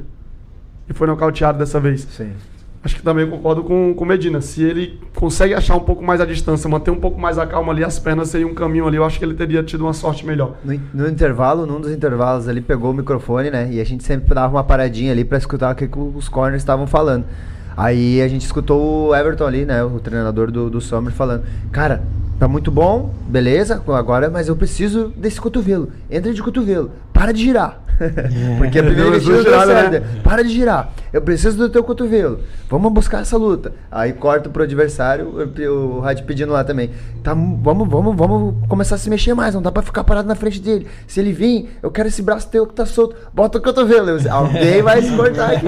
Não vão sair leso. E é muito característico foi na, na, na, do, do, do, Coringa. O terceiro down do, do Summer, né? Foi na cotovelada. Ele tomou uma, e devolveu. E hoje a, hoje a característica do Attack Fight, até pela televisão, tudo, é não ter essa baia, não ter essa coisa. E quando a gente começou lá atrás a entender melhor essa questão de jogo e tal, o Everton já dizia, não tem essa baia. Não tem, não tem a cor, não tem carinho. É, então a Resgate já é uma equipe que trabalha visando sempre nocaute. Sim. Sempre nocaute. E vai, o, ser, vai o, ser do o, começo do primeiro round já vai ser quente. E então. foi até uma questão que o Rob Lins também colocou, né, para finalizar sobre o Coringa, né, que ele disse que foi questionado como é que você coloca um, um, um moleque para estrear no ataque fight no profissional. E assim, eu te dar uns méritos aqui ao Coringa também, a equipe do Rato, né? Ele não chegou aqui à toa. Sim. O moleque tá fazendo uma grande carreira, tá, era no amador, é, mas ele tem as características que o evento pede, um cara que dá show, um cara que não desiste, um cara que luta até o fim. Ele tomou três down, né? Uhum. Pra poder ser nocauteado. Então, eu acho que o, a galera que questionou o Rob também mostrou assim, ó, o cara é guerreiro, realmente tomou três down, pegou um cara muito forte. Um cara que já, já tem, tem é, um... E vem da equipe, né? A equipe tem peso, tudo, Sim, a gente também conhece. Tem. Uma então... escola, já dentro do, do evento tem campeão, por exemplo. Exatamente. Show de bola. Vamos então para agora sim a, a, quarta luta. Kathleen Toniolo versus Ana Paula foi a primeira luta de luvinha de MMA. E eu acho que foi a luta mais sangrenta, né? Sim. Do, do, e tinha tudo para ser. Assim, a, a Kathleen, o, a gente conversa muito lá em São Paulo, tem, tem muita abertura com as equipes, né?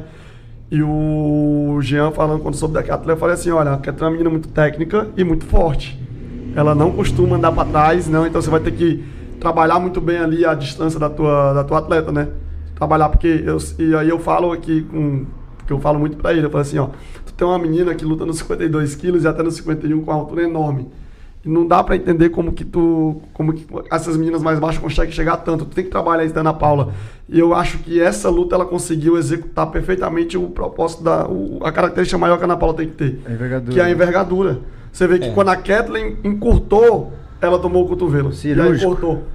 Então, eu acho que o, a preparação da Ana Paula para essa luta foi diferente. O, o, Jean, o Jean conseguiu realmente entender o jogo que a Ana Paula tem que fazer para as meninas mais baixas, que ela vai pegar geralmente menina mais baixa uhum. para isso. E lembrando, a Ana Paula é a terceira luta profissional dela e a terceira vitória também. Então, e para quem não sabe também, ela já lutou de luvinha. Ela já tem o costume, um pouco, um pouco de costume de pegar e pôr a luvinha na mão. Então, eu acho que a Kathleen mostrou porque está no ataque também. Tomou o corte, voltou, sangrou, depois voltou e continuou ali andando para frente. aquele tipo de É, e, e, chutando muita perna, né? Mesma coisa do Coringa, né? É. Chutando muita perna ali, eu até falei assim, ó, acho que se tomar aí mais uns dois, três chutes aí, não vai aguentar. E a Ana Paula depois na entrevista falou assim, é, mas eu, eu, já deixei a perna porque eu não tava sentindo. Não tava vindo com tanta força. Por isso que eu deixei a perna, porque era para pegar de encontro o cotovelo. E acabou que dando certo. É, até eu falo na live lá que eu achei que ela ia usar ainda um pouco mais, né? Eu não, não vi outras lutas dela, mas eu achei que ela ia usar mais a envergadura, assim, pra manter ainda mais longe, porque ela tomou bastante chute na perna e logo no, logo no primeiro round, né? Que ela Aham. tomou um chute forte na perna, eu achei que. Aí no segundo ela já começou a ficar com a perna assim, tipo, vem que eu vou daí ter eu que tirar, pensei assim, um bom, chip, é, né? no primeiro round normalmente vocês não estão cansados, né? Então daria pra manter a distância com o chip ali por conta da envergadura, mas, mas foi, fez o necessário. É, né? ela É, fala- é, foi- eles falaram que foi, cara- que foi estratégia mesmo. Sabia que a Kathleen gostava de chutar a perna. Deixou ela E deixou ela chutar tá. pra poder tentar pegar uma mão ou um cotovelo de encontro, Sim, né? a envergadura E- é e- muito E longa, aí, né? vocês, eu não sei, vocês acompanham mais a Kathleen aqui. Também fiquei sabendo que é a primeira vez que a Kathleen luta com alguém mais alta do que ela, né? É, geralmente, ela pega mais geralmente Eu alta. não, eu não lembrava de, de, ninguém mais alto assim, mas a gente já tem uma ideia. Ela já lutou contra uma atleta minha também. Só que assim, ó, é, o que, que me pareceu? Ela ela estava tentando chegar para investir com as mãos, estava tentando chegar para investir bem com os chutes. O problema é que na hora o que, que me pareceu que o mesmo movimento que cortou o supercílio foi o que pegou o nariz. Porque pegou tudo junto e aí era, era nariz e em cima.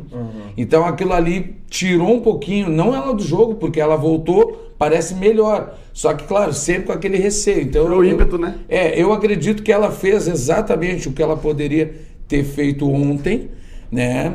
dentro das ações dela ali. Mas ia ficar bem difícil, até pela, pelo abalo, assim, pela confiança, de tirar aquela distância de, de envergadura. E uma vez que assim, ó, a Ana Paula entendeu o que, que ela estava propondo para neutralizar, né? Não fazer um antijogo, mas para neutralizar ela. né? Fazer o dela É, melhor, né? E ela tentou, ainda assim, ela teve um segundo round muito melhor, muito melhor não em relação a ela mesmo, né? E o terceiro também, na tentativa de buscar. Mas, infelizmente, não, Eu não senti. conseguiu causar, assim, o, o estrago que precisava. Eu senti isso aí na hora também, que ela tava com. A, a, a Kathleen tava se achando, tava se soltando um pouco mais, conseguindo buscar os chutes pra se aproximar pra mão, mas no momento que achou, tomou aquele cotovelo ali, ela ficou meio.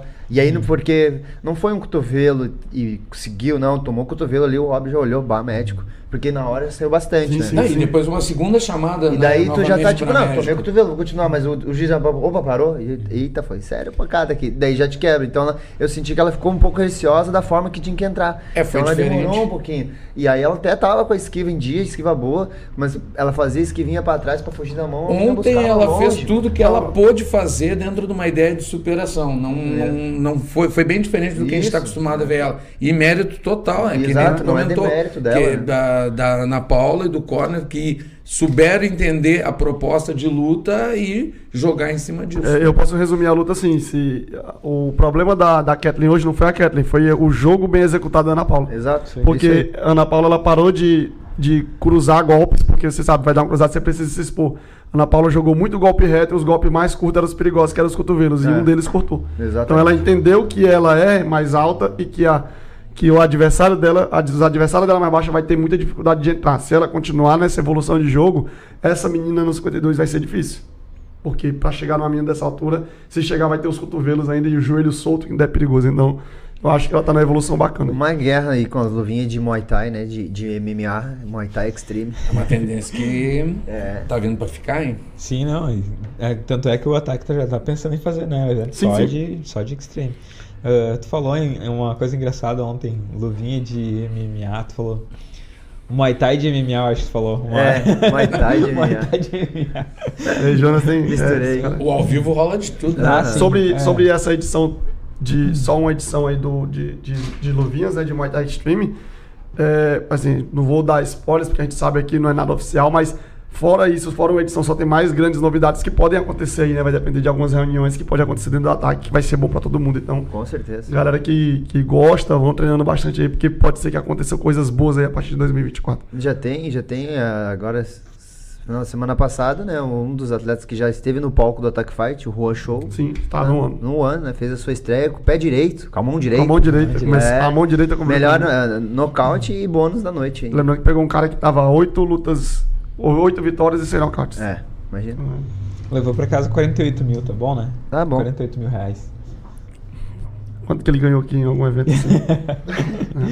Ah, luta de número 5. Agora foi, foi do Jefferson Bergamo, né? Ah, sim. Bergamo É. versus Yuri. Bergamo versus Yuri Bebezão. Ah, Quem quer começar? Cara, me chamou a atenção. Se eu não estou enganado, o Bergamo foi aquele que o Stracione chutou no Canoas. Ou eu tô Não, viajando Tá muito. viajando, tá viajando. Na Tá. cara, né? Não foi. Não, é, tomou Era, na- era um, era um alemão, era um alemãozão. É, que- mas da mesma. Eu, eu- me chamou a atenção pelo treinador. Me chamou a ah, atenção verdade. pelo treinador. Parecido. né? É, ali foi um. Teve gente que, que eu vi assim, as pessoas comentando assim, bah, a luta. Por não entender a proposta de luta, Sim. né? O Bergamo veio com uma ideia somente de jogar dentro do clinch e dentro do clinch ele fez um trabalho pouco efetivo, tentando somente as quedas.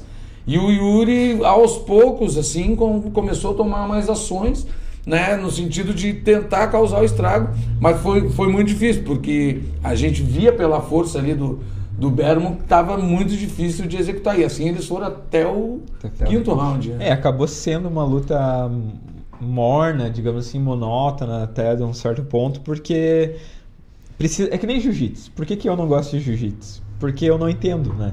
Tipo, eu não vou parar pra assistir uma luta de jiu-jitsu porque eu não vou entender nada. Tanto é que eu também não sou muito chegado em MMA por causa disso. Porque os caras caem pro chão e daí eu já não entendo mais nada. E eu quero que levante e que deixe o soco, né? Por isso que eu gosto de Muay Thai. e então, é, quando cai no clinch, eu acho que passa para esse, né? O quem tá entendendo o que tá acontecendo fica ali, né? Pá, que, será que ele vai conseguir sobrepor? Mas eu, Será que ele é, vai- mas eu discordo um pouquinho, porque eu acho que Não, quem... não pode. Tira o quarto o microfone dele. Agora eu vou falar. Que quem, quem entende acha já mais chato. Fica mais. Ah, mano. Já, É, porque, porque tu já não- sabe o que vai acontecer. Exatamente. Entendeu? Tu já desenrolou. E vai ser assim até o quinto. Porque tu já entendeu a proposta do Bergamo ali e tu já sabe o nível do outro. Então tu vai dizer, ele não vai conseguir. Mas ali faltou um pouquinho, porque o Bergamo teve momentos que ele poderia ter soltado mão, ele poderia ter soltado chute, e eu acho que ele, na, na- na- no formato dele, ele, ele tentou ser eficiente dentro do antijogo. Uhum. Né? E ele conseguiu em alguns momentos, porque o Yuri poderia ter tido ações de causar estrago nele e não conseguia. É, Assim, ele é de- muito de- forte, né? Muito Dentro forte. das lutas, aí eu gosto muito de- depois de ver os contextos, né? E as entrevistas que a gente faz aí pós-luta, a gente consegue, às vezes consegue entender o que aconteceu ali, lógico.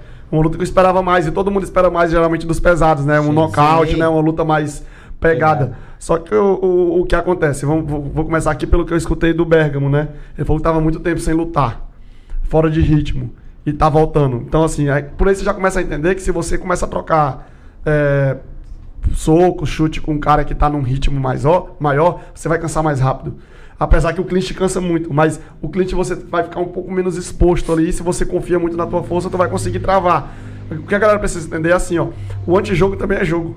Né? Sim. Então o clinch, talvez ali, não sei se foi isso, mas na minha visão ali, o Bergamo tentou fazer um antijogo e tentar travar as principais, os principais características, né? O, o, a- o, que o Yuri tinha de principal, que é nocautear também, uma mão muito pesada, uma mão muito conectada. O Yuri ele não dá um golpe por dar, ele procura realmente machucar em cada golpe que ele faz. Você vê que ele não é aquele atleta que solta jab direto o tempo todo, vai metendo jab o tempo todo. Você vê que ele vai procurando ali, e quando ele chuta, ele chuta pra machucar. Quando ele mete uma mão, ele mete uma mão pra machucar. Quando ele mete o cotovelo, é pra cortar. Então você via que eh, tinha hora que o Bergamo entrava mesmo assim, Displicente. displicente pra travar aquilo ali e tentar alguma coisa no clinch. O que me impressiona muito no Yuri, cara, é a inteligência que ele tem lutando e a conexão que ele tem com o treinador. Você vê que ele tá aqui na frente do atleta, na frente do adversário, e ele, ele não tem o pudor, o medo de fazer isso aqui, ó. Quando, quando o Pedro fala, ele faz isso, ó. No meio da luta. Tipo assim, o Pedro fala, ele faz isso, ó. E volta, como se não tivesse ninguém na frente dele, ele podia Ele tomar um fez golpe. isso, inclusive, clinchado aqui, ele olhava aqui. Então, assim, você vê que é é uma conexão, um entrosamento muito grande de um atleta muito inteligente, de um treinador muito experiente e inteligente. Então, assim, não, não faça um crítico ao Bergamo. Acho que ele tentou, né? Acho que ele tentou travar o jogo do Yuri e tentar se sobressair no clinch. O problema é que ele pegou do outro lado do adversário experiente, novo, no gás e com equipe muito forte ali por trás. Até E porque até isso que decidiu a luta. ele tem, né, no, no currículo, né? É, a- vai assim, saber dizer os nocautes dele ele, de ele, tem, joelhada. ele tem 50 lutas, 45 vitórias e ele tem 28 por nocaute de joelho. Só que, né, aí a gente precisa tra- trazer também, ele lutou bastante em federação. E a gente sabe que por muito tempo a federação as federações, pelo menos aqui no Rio Grande do Sul, não estudavam clinch, né? Sim, sim, sim. Então o cara que. É, ele é Santa Catarina, né? Isso. E o Bebezão Ah, é, tem uma tá, experiência internacional muito grande, pô, de Tailândia, né? Tava lá na, numa grande E a- equipe que e é o aí, só pra, então. pra, pra concluir, né? De repente ah, ele veio muito confiando, né? E acabou pegando um cara que domina o clinch É, até. você viu? E até mais tanto que ele, no- né? no- no- último round lá no Quem final. clinchou foi, quem o, tava- foi o Bebezão, Sim, né? sim. Botou a o- lock. sim. Conseguiu colocar a lock ali e fazer o que, que de repente o Bergman tentou ali durante cinco rounds e não conseguiu. Que, que eu escutei muito aí também que essa luta ia definir o próximo desafiante ao cinturão. O cinturão hoje pertence ao Gui Carvalho, que, o Gui Bastos, né? Gui Carvalho. Que nem da categoria é, né? Ele é, do- Ah. ele é do 77, 75 ali. E, assim, a minha impressão, não sei se é o que vai acontecer, porque o Gui também ele é um, um atleta, assim, num bom sentido, muito atrevido, né? Mas eu acho que o Gui ele não vai defender o cinturão ali no, no 8-1, porque não é o peso dele. E os caras muito grande, muito forte. Eu acho que se o Gui, se se confirmar, o Gui abrir mão do cinturão, acho que essa, essa cintura vai acabar e aí caindo aí no meu feeling aqui, Bebezão e Felipe da Rosa, né? Porque o Felipe da Rosa, ele, ele é campeão interino do 7-5, Sim. mas ele já falou que quer também o cinturão do, 7, do 8-1. Aham. Inclusive, a última luta dele foi no 8-1. Então, acho que vai acabar esse combate, vai acabar determinando o próximo campeão do, do, do 8-1 e do Attack Fight. Da hora. Seria uma luta muito Show, boa pra é, ver, né? com certeza. Porque o Felipe da Rosa também, ele se sente mais à vontade na categoria 8-1. onde ele não Inclusive, tira o, o, o Felipe da Rosa ele é dono do cinturão 81 do Canoas. É. Então eu acho que foi isso que eu confundi durante a live. Eu falei que era, ele era o dono do cinturão 81. E eu falei lá, é, provavelmente o bebezão vai pegar agora o Felipe da Rosa. Então, né, mas falei errado, né? O, o dono da cinta aí, na verdade, é o Gui. Aí você me dá 10 Bastos. segundos aí só pra fazer uma cobrança ao vivo? Não, não. Não, não pode fazer. ô, ô, Ana, a Ana tá na a Ana Catilce, né? Paga meus açaí, por favor. Tá um ano já devendo, tá bom? bah. Ah, postou açaí, É, não perdeu as pagou. não pagou. Caloteira, caloteira. Venceu bah. aí o GP que eu tô sabendo, deve ter ganhado uma bolsa boazinha, dá pra pagar meus açaí, tá? Cobrando você ao vivo, já que você não paga aí. Se eu sou a Ana, eu mando via correio pra ele. vamos então pra sexta luta. Ah, não, melhor, vamos fazer um intervalo, né? Já deu uma horinha ali, né? Fechou uma horinha, então vamos fazer um intervalinho de dois minutos bem rapidinho. Que a gente volta aí com a sequência do, do programa.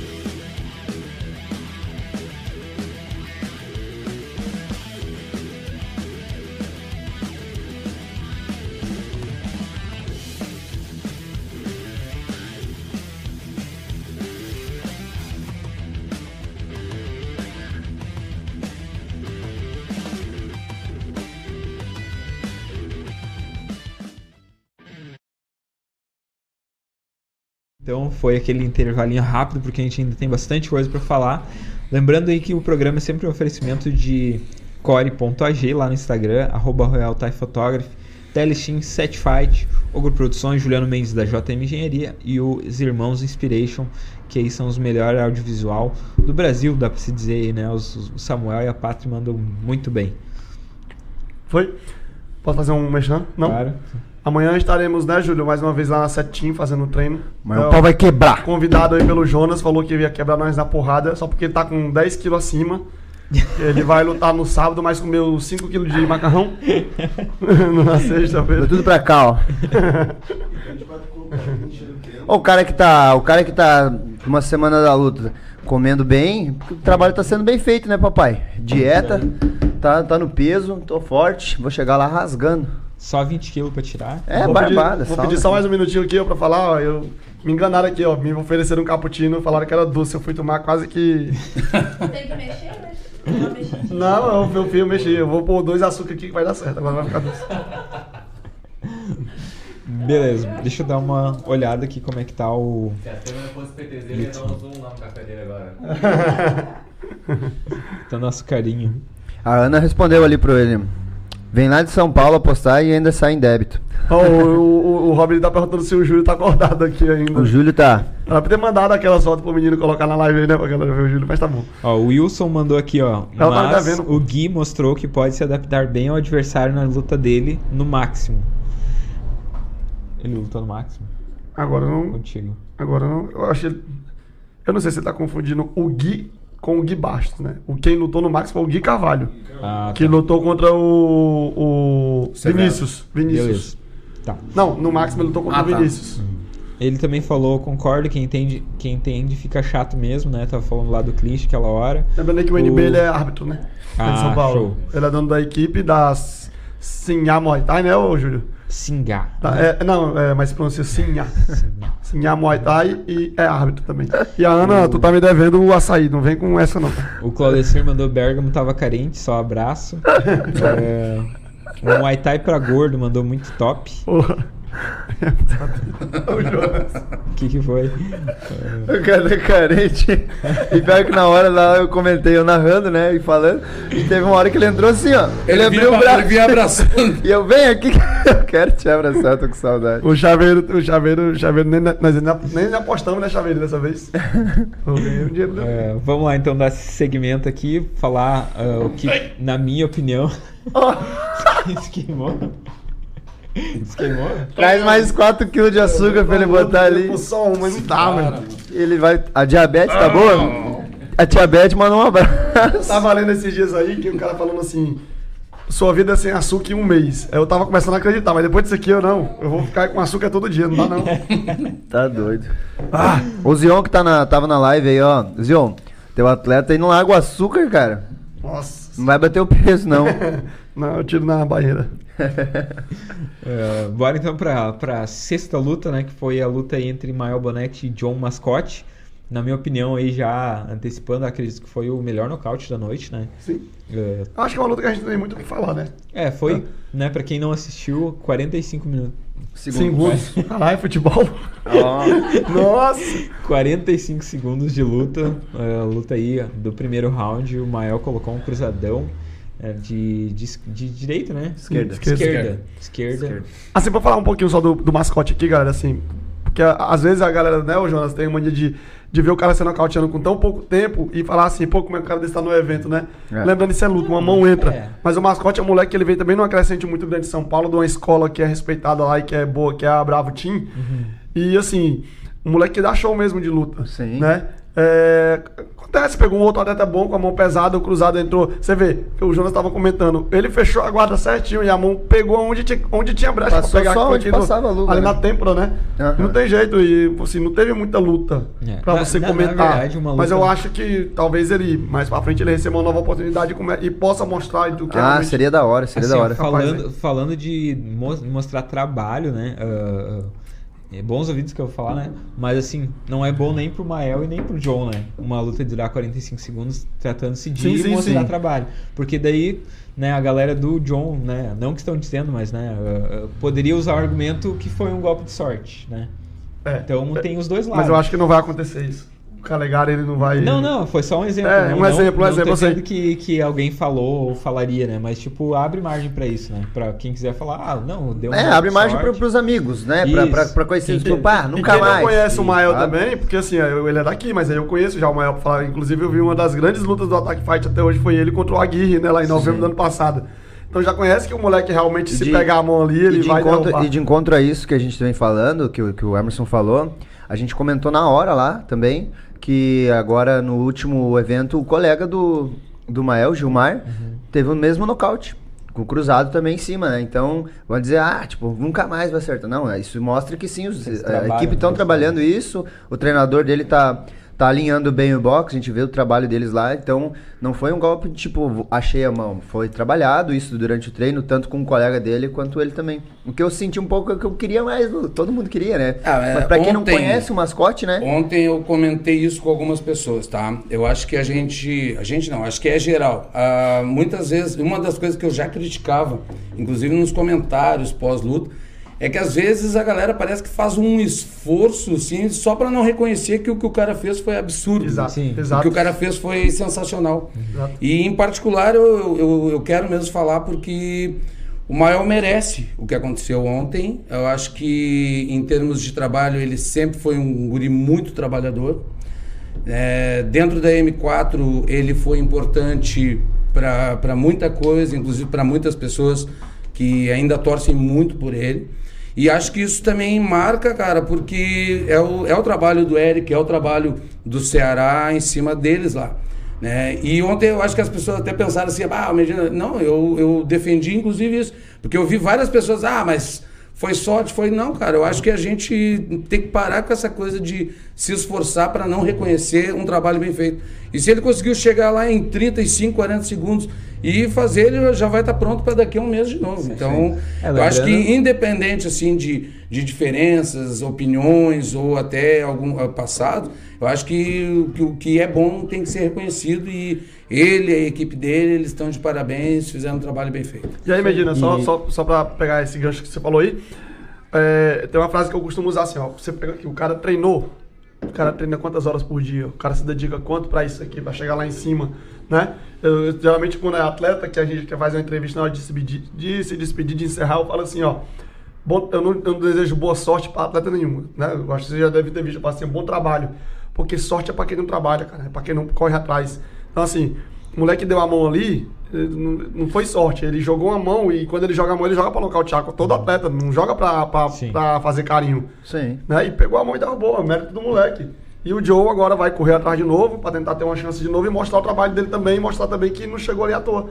Então acho que é isso, é bem isso, é bem isso que você falou.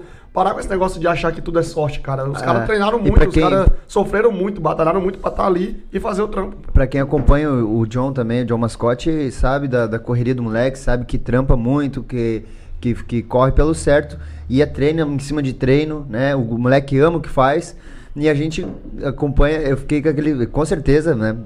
Precisa ter uma outra luta, ele mesmo comentou também. Aí a gente sabe, é, eu como atleta também, a gente se dedica mesmo pra chegar naquele momento e às vezes é, outro pode nocautear em 30 segundos ou ser nocauteado, é luta, luta, 50, 50. E não começou ruim, cara. Tipo, nesse, nessas ações ali eu até fiquei. Nesses 45 segundos aconteceu muita coisa. Muita coisa. Porque, tipo, já de, de cara o John Mascotte já soltou o carimbo, que foi o tipzão na cara, né? Soltou aquele frontalzão e a galera É, já que é dele. "Epa", É, É o vídeo mais olhar lá, dele. Quase 70 milhões de visualizações, quase. Já largou dois tipzão na cara do Mael. Aí começou a ganhar terreno, começou a dominar mais o centro do ringue. Chutou bem o braço do Mael, chutando muito rápido de esquerda, que a gente vê muito isso no, no- no Instagram dele, nas lutas dele. O Mael tentou chutar, ele bloqueou. Então ele tava ali, tipo, tô indo, tô, tô encaminhando pra isso. E ele que tá. E se tu parar pra olhar ali na luta, quem tava de costas pra corda era o Mael, né? Ele tava encurralando o Mael ali, fazendo o jogo. Mas entrou a mão, justamente. Fez a- ele fez a guarda certinho e a mão entrou onde tinha que entrar maxilar, orelha. E tanto que foi um nocaute que não foi tipo aquela mão que pegou e o cara mexe a cabeça. Ele ficou firme, tomou a mão e opa, tonteou É, depois. Então, meio- bem Não, olha, tu aí, olha né? no, tu olha na, tu olha no, no telão, parecia até que não tinha conectado com tanta Ah. força, né? sim. Então, É, o caixa do golpe. Na né? primeira vez que tu tu olhou, tu achou que tinha pego na guarda, né? Foi- Eu, então, eu tava dentro da área VIP ali, pra, eu corri pra, lá no PPV, eu falei assim, o que aconteceu? Porque pra mim tinha pego na guarda, né? É, até perguntei pros meninos do PP, eu falei, que aconteceu? Não, Pegou atrás, eu fui ver no replay, realmente tinha pegado atrás. Pegou tinha que pegar. Pegou tinha né? E pra encerrar, pra finalizar esse negócio de sorte, mano, ó, o Mael já, já, tá, já tá dentro do ataque, ele já é um atleta do ataque, já frequenta os grandes eventos do Rio Grande do Sul. E o Joe, ele também já tá começando a frequentar os grandes eventos, já tá no ataque e também, por exemplo, na estreia dele no, no, no WGP, o cara WGP. nocauteou. Então, assim, para com esse negócio de sorte, cara. Os caras não estão ali eles não passam o dia sentado com a bunda no sofá, não. Eles passam o dia ali com as suas horas de treino, sofrendo, pra, batalhando em busca do sonho e estão ali por mérito. É isso aí. falando disso de grandes eventos, ele já tá.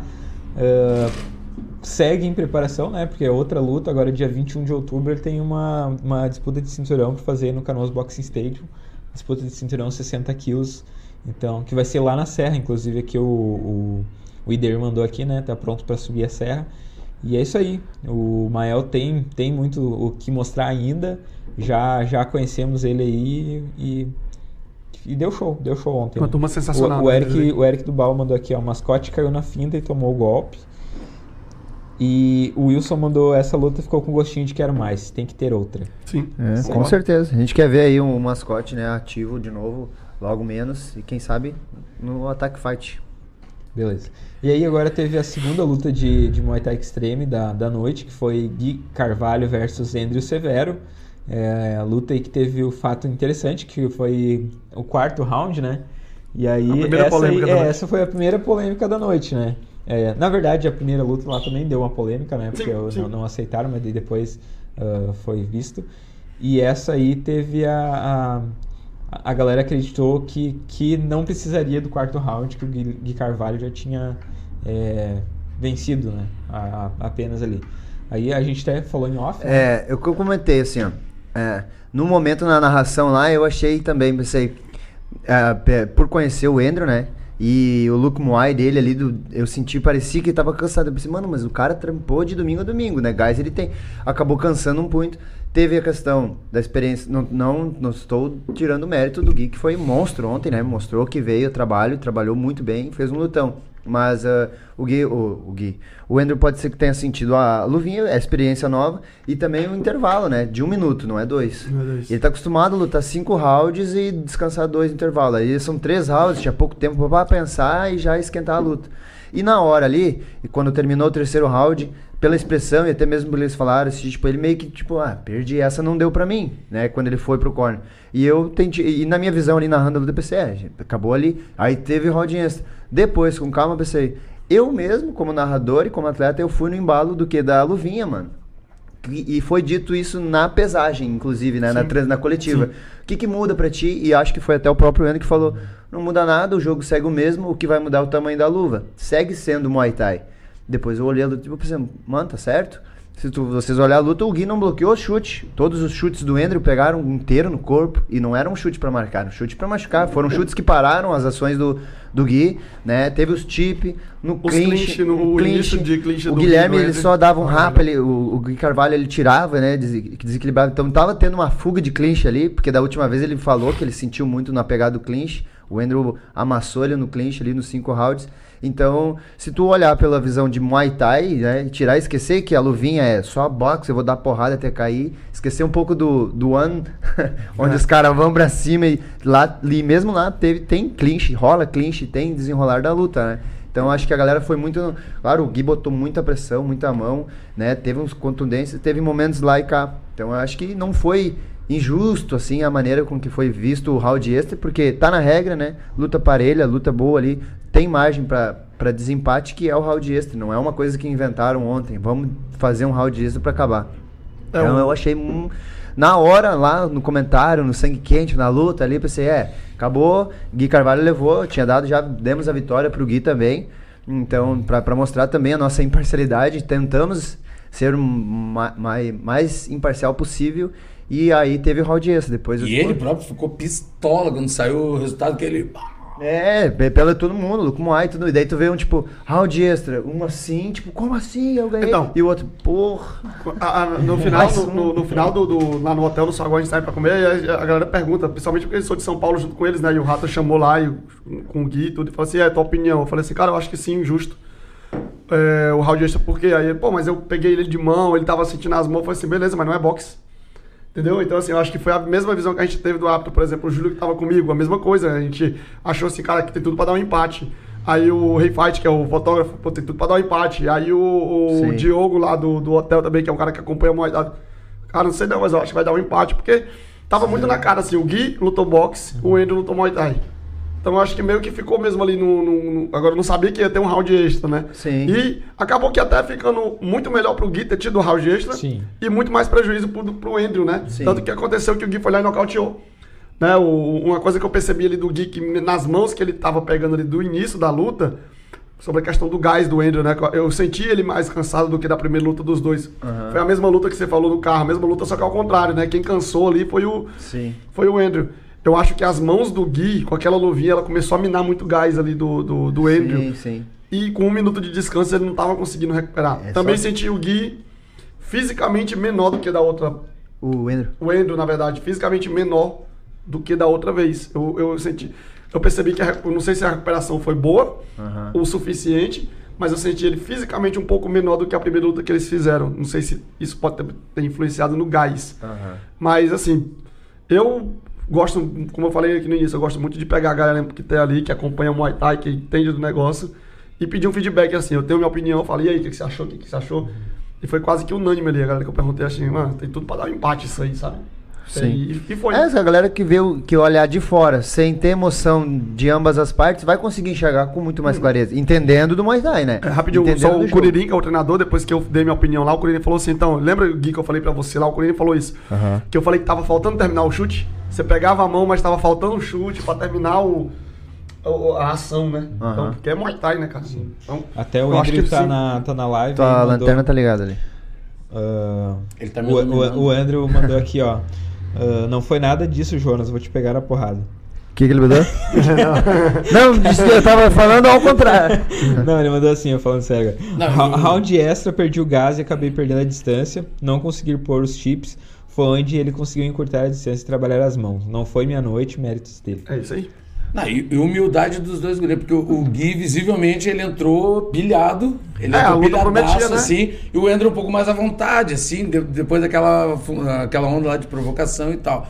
E, galera, eu acho que é importante falar sobre isso também, porque assim, ó, eu vi pessoas comentando, ah, que barbaridade, esse aqui a gente tem muito essa coisa, é barbaridade, bah, mas como assim? Bah, os caras estão ali, ah, bah, e exemplo, galera, ninguém saiu na mão com ninguém na, na coletiva, ficou ali, não teve, ó, se vocês acompanhar, não teve palavra de baixo calão, teve uma ou outra provocação ali, isso ajuda a vender a luta, isso ajuda a promover a luta.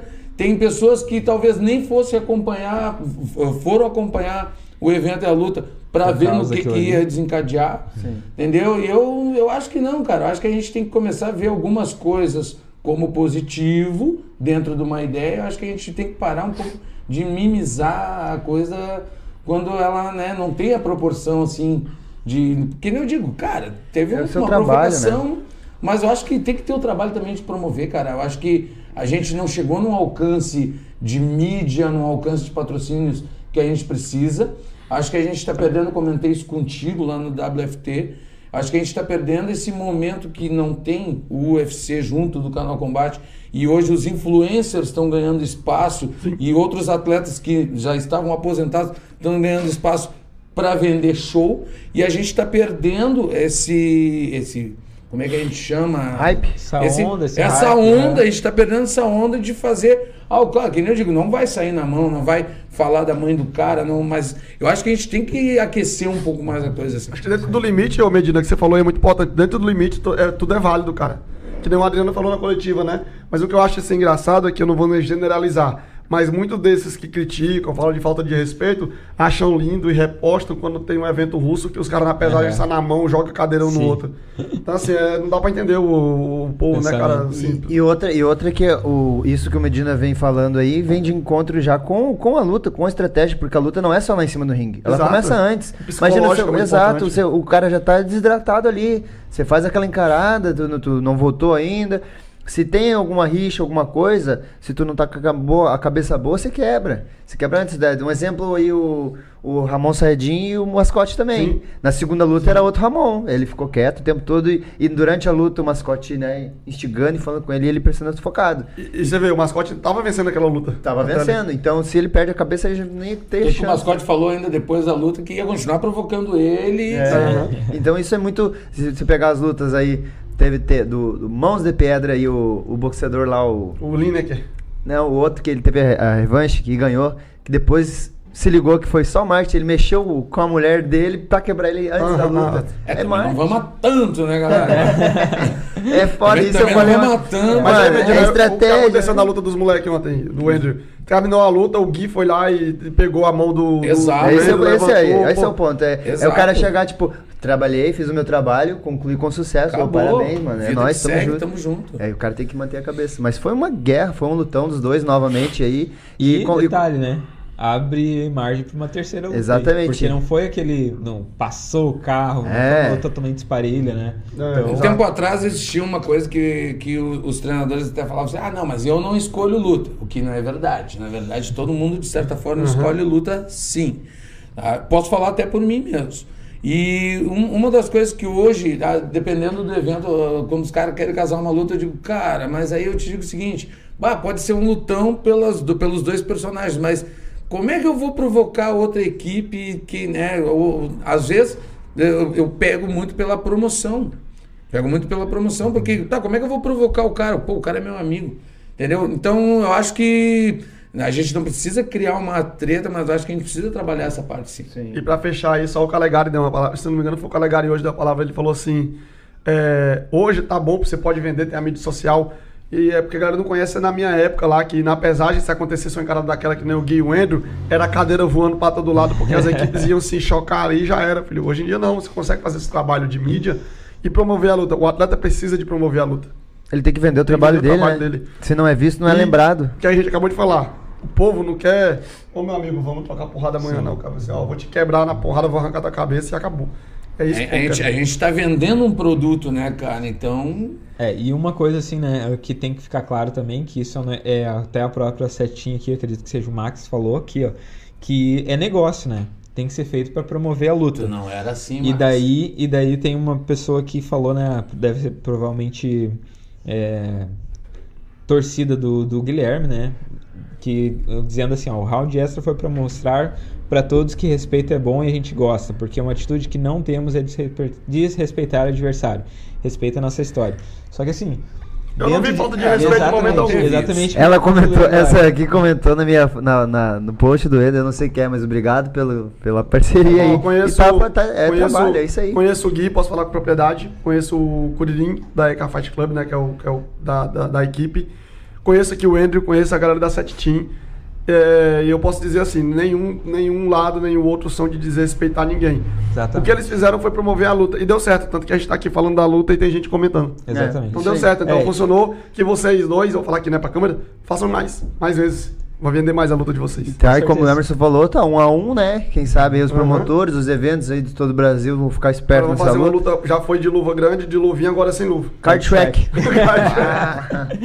E aí, então, só para concluir né, o que eu tava falando ali sobre. é, tem que ficar bem claro para nós aqui dentro do nosso nicho que é para promover, né? Então, que nem o próprio Fernando falou, ia dizer, não houve um desrespeito, né? Nem de um lado nem do outro.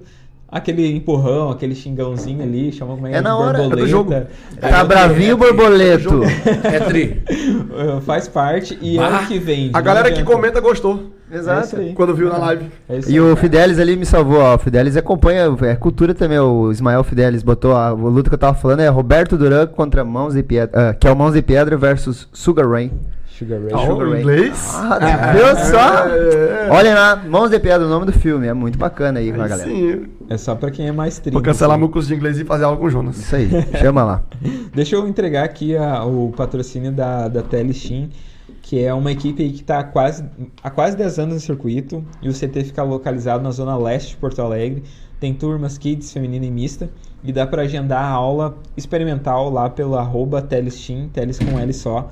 É, CT Porão 2, na Avenida João de Oliveira Remião, 4.600, Parada 11, na Lomba do Pinheiro. Telesteam mais que uma equipe, uma grande família. E lá também tem o material da, da MKS para vender. Então, se tu, de repente, é... Porque, assim, o, o que eu tenho notado é que os donos de academia, eles têm um certo receio de investir essa grana em material, porque eles têm um pedido mínimo, obviamente, né? Porque senão não teria sentido a revenda, né? Ah, e eles têm esse receio de tirar esse dinheiro do bolso para investir. Não sei se é medo de, de não vender, de demorar muito para ter um retorno, né? Não sei o que, que, que acontece. Mas então, se tu quer tirar um termômetro, chama lá a Aida, chama o, Tel- o Paulo Teles, que não tem uma ligação ah, ah, direta com nós, né? São patrocinadores apenas. E pergunta lá, cara, tá vendendo mesmo? Como é que tá? É, vale a pena eu ter aqui? Quanto, em quanto tempo vocês ah, tiraram aí o investimento? Faz essa pesquisa de campo aí, depois procura a Posso gente. dar uma ajuda no Mechan aí? Claro. Como uma experiência de, de, de empresas que eu já tenho, né? Eu tenho um- uma empresa há algum tempo, já trabalho no ramo há muito tempo. Não existe milagre né, né, dentro do negócio. Então, assim, tem uma frase que eu costumo seguir assim, o dinheiro faz dinheiro. Então, tu, pra tu ganhar dinheiro, tu tem que investir. E pra tu investir, eu já, já disse, tu tem que gastar. Então, assim, tu tem uma academia, sete team, vou dar um exemplo aqui, com 20 alunos. E aí, na semana, tu ganha mais 10. Desses 10 alunos, ficam 4, 5. Esses alunos vão ter que comprar a luva fora da academia ou na tua academia? Se tu não tiver lá, ele vai comprar fora. Quem deixou de vender? Então, assim, investimento é tudo, cara. E Então, detalhe, se tu tem na academia ali, o cara bota a luva na mão, ele gosta da, da luva, Ele já compra passa mais rápido. cartão ali três vezes, deu. Se de repente, se tu não tem na academia, o cara vai pra casa, bah, mas eu vou ter que comprar uma luva. Vai comprar na Shopee e Ou, depois ou fica te não, ou- incomodando. ou pior, ou pior, ou pior, não compra, Vai sabe? sujar toda a tua Tipo, academia com a luva ah, esfarelando ali, né? E tu Vai tem que limpar. toda a luvinha da Shopee ou vai pior ficar te ainda, tipo, não compra, né? Ele vai pra casa e pensa, pô, tem que comprar uma luva pra ir treinar. Quer saber, eu não vou mais. E É. deu. Aí tu E ele faz a aula ali, na, na aula o próprio treinador já, ó, aqui tem a luva, esse aqui é o material Isso de treino e tal. mostra, né? É teu, o Mostra cara a bota. ah, ah, Isso é, isso é, galera, é dados, é pesquisas, tá? É, é estudos. O, o consumidor é muito mais fácil ele comprar algo que tá na mão dele, ele tá vendo na hora, do que algo que ele não está na mão dele, que a pessoa vende pra chegar depois. Então é muito mais fácil tu vender, seja uma luva, seja uma bolacha dessa, qualquer coisa ali, na hora. Ó, isso aqui eu tô vendendo. O cara pega, olha, é muito mais fácil você vender na hora pro cara do que tu falar assim, ó, tô vendendo um produto, mas só chega daqui uma semana. Então E não é o que tu vende, é, É. como tu vende. É, isso aí Exatamente. também. Só o Curirim que tá falando aqui, né? Aham. Só rapidinho. É, ele falando que é verdade, Fernando, sobre o que eu falei, né? Ele fala assim, ó, estamos prontos para lutar com qualquer um. E o marketing faz parte do trabalho. E é isso. Treinador do, Treinador do Gui. do Gui. E a Carla botou ali que ela é É esposa. esposa. Bem-vindo, então, ao Sim. canal. Bem-vindo ao circuito gaúcho aqui, né? Da É, Tech Fight. e, e ela que tá dentro do circuito aí, né, tem que entender que o que acontece no ringue fica no ringue. É, Exato. Que é Assim como os falado dois. Sobre pra- falar que vai perder, né, Medina? Ah, que, Ninguém que fala ela, que come- vai- que ela que comentou que o, vai é porque assim, o. Curirim, eu, eu brinco muito com o Curirim, né? Vou dar um exemplo do Curirim. O Curirim lutou com o Eduardo, rapidinho, tá? Claro. Lá no Ita Fight, no evento que a gente faz o pay-per-view, que é no, no Litoral Paulista. E fizeram a luta principal, o Curirim tava voltando. E o Curirim perdeu pro Eduardo. E tinha uma placa, uma plaquinha muito da hora da torcida, porque a torcida era toda do Eduardo, né?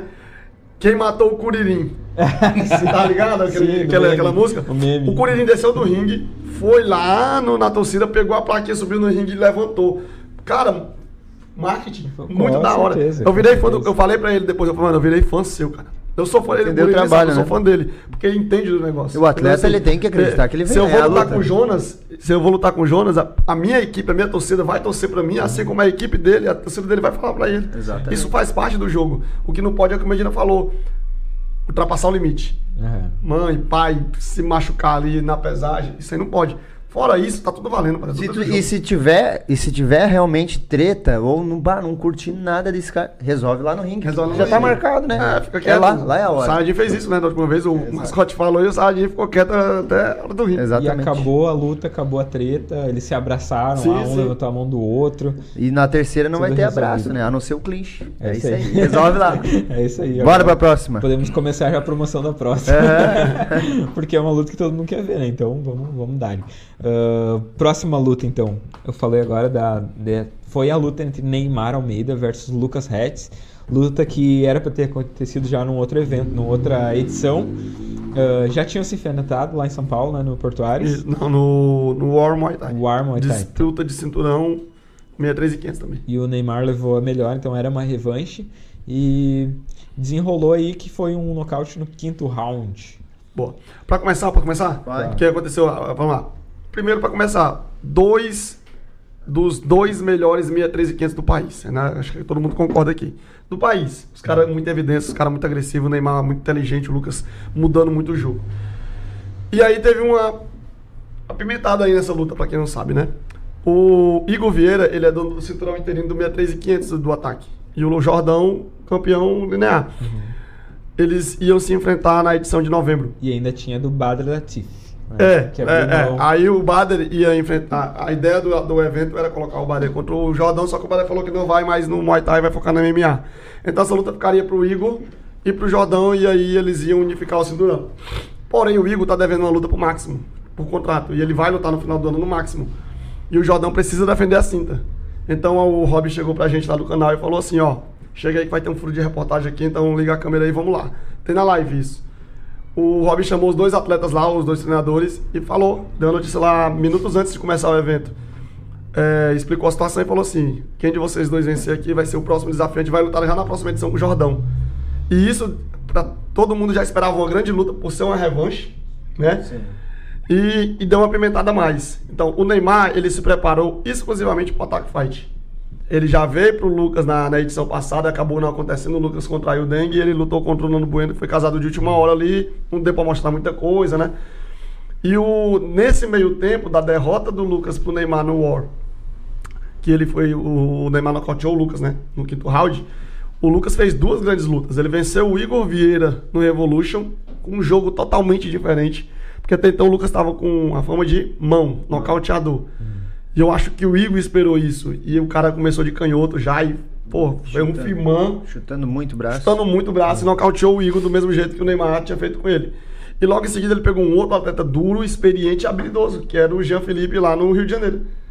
E mais uma vez ele veio com um jogo diferente, né? apesar de ele ter nocauteado também com mão e tudo, mas ele fez um jogo ali inteligente, trocando base e tomando um down antes, né? De perna. Na perna. aham. E eu até brinco uma uma coisa legal que o, o, o Luan, que é treinador do Vicente, que o Vicente perdeu pro Lucas no máximo, ele falou que tinha apostado nessa luta 200 reais lá no dinheiro, sei lá quanto foi, no, no Jean. Mas quando o Jean aplicou o down no, no Lucas, ele foi lá pro cara e falou assim, me passa teu Pix. Aí o cara, você é louco, o, o, o Jean aplicou um down no Lucas, ele... A pior coisa que ele fez, me passa teu Pix. E o cara, não sei o que, ele, quando ele voltou do, do banheiro que ele voltou, o Lucas tinha nocauteado do Jean. Falou assim, não, não pode dar nocaute no, no Não Lucas, pode que ele volta outra coisa. E foi isso. O até ele brincou ontem. Quando o, o primeiro down que o, o Neymar deu no Lucas, eu falei, putz, Neymar se ferrou agora. O Luan disse que Tem que pensou. compensar, né? Porque fizeram a luta mais uma vez. Uma grande luta, realmente foi uma grande luta. O, o Lucas mostrou muito coração. O Neymar mostrou muita técnica de preparo, que isso é característica dele. Porque depois do down ali, a perna machucada, o Lucas continuou andando pra frente, continuou metendo mão. E eu acho que eles entregaram tudo e fizeram, na minha opinião, na minha opinião, a melhor luta da noite. É, também pra mim tava, tava, tava numa dessas de melhor luta, com- junto com a que o Emerson comentou que é a primeira, mas por conta do desenrolar, né, da história da luta em si, que tem esse, esse- essa pimentinha da revanche. E também eu assisti essa luta com, com o Jean, né? O Lucas e o Jean. Foi uma luta sensacional, assim. Também tomou um down na perna, mesmo mancando, foi pra frente, abriu o supercílio do Jean, buscou a mão e no quinto round uma mão no bucho, onde o Jean não conseguiu voltar. E também ele, quando ele tomou aquele. eu- Foi muito rápido, não sabia se pegou na coxa o que, que foi. Mas depois no replay aparece, pegou bem no, na, na dobrinha do tornozelo, a canela, né? Porque daí o, o Lucas caiu, mancou e, e caiu, o Neymar caiu, chutou e caiu pro outro lado. Eu pensei, o que aconteceu, sabe?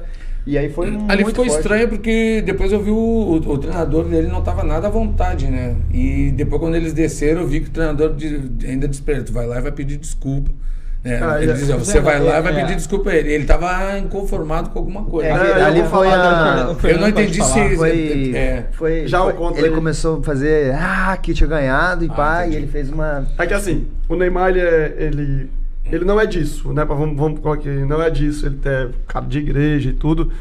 Eu não sei o que deu na cabeça do Neymar ali no final do quarto round. Ele correu lá nos corners lá do, do Lucas e, sabe, deu uma provocada. Uma falta de respeito, vamos ser sinceros, um erro do Neymar. E o, o Macieira, eles são, são muito certos, sabe? Muito corretos. E ele. Eu não sei como é que o Macieira ainda conseguiu instruir o Neymar pro quinto round. Acho que a importância da luta da vez o Macieira hum, coloca a cabeça no lugar e tudo. Mas você vê, olha depois, quem olhar depois, você vê que o Macieira não comemora quando o Robin comemora. o braço do Neymar. E o Neymar desceu chorando porque ele viu que fez besteira, ele viu que fez merda. Ele pediu desculpa. né? E- E no corner É, ele falou, ele isso- falou, eh, pegou os microfones e a gente ficou um pouco sem entender por que, que ele tava xingando. Ele tava o tempo todo estudando e falou: Tu para de fazer isso aí. Sim, sim. Depois eu quero que você peça desculpa pra ele. Acabou a luta, tu vai lá pedir desculpa. A gente Quando, não é assim. quando eles desceram lá, o, Neymar, o Marcelinho conformado, o Neymar chorando porque viu que fez besteira, e não é do cara, a gente conhece, né? Sim. E, o, e aí o Maceira falou essas palavras assim, ó. é, além de. a- antes de formar campeões, eu, eu formo cidadão. Cidadão. E você não foi homem, você foi moleque, você perdeu o respeito de muita gente. A vaia que você tomou, merecida, ele tomou umas vaias de uma galera ali, né? Aham. Tudo. E falou assim: e não é chorando que você vai resolver o problema. Você vai resolver o problema e não vai pedindo desculpa pra eles. Porque é isso que você tem que fazer. Né? Então, eles nem comemoraram a vitória ali na hora porque por causa do ocorrido. É, não é uma defesa aqui, cara, do Neymar, no- do, do Macieira. Os caras são meus amigos e tudo, não tô aqui pra defender. Mas não é deles, não é do Neymar. É, Foi um erro, aconteceu um erro ali. da hora. É, acho que ele se empolgou. Uma luta importante, né? E, e, enfim. Foi aconteceu. né? Um erro, talvez eu. Provavelmente eu sou capaz de dizer que isso não vai acontecer mais ali. É, e pode ser que já, já até tenham resolvido também. É, Sim. aí- E com certeza não apagou a história da luta em si, porque foi um lutão. Foi um lutão. Né? Mais uma mesmo, vez. Mesmo do Down ali voltando, como tu disse ali, o Lucas Coração buscou, levantou, e a gente viu o inchaço que tava no tornozelo. quinto round, né, quando ele Meu voltou. chapéu. E aí Levantou, foi, foi pra levantou em frente, conseguiu botar umas boas mãos ainda, mas aí acabou que não conseguiu Eu achar, concordo, né? com, eu concordo contigo quando tu, tu fala de, de que foi a melhor luta, né? Não caiu pra nós eh, escolher nada hoje. Uhum. Mas concordo contigo, ah, porque assim, ó, de- até mesmo tomando aquele atraso já no final ali, o Reto continuou entregando tudo que podia, foi coração, entendeu? E ele só tomou mais outros dois down ali porque realmente não aguentou. Ele tentou trocar a base, Uhum. ele tentou pegar de mão, ele chutou com aquela mesma perna de novo.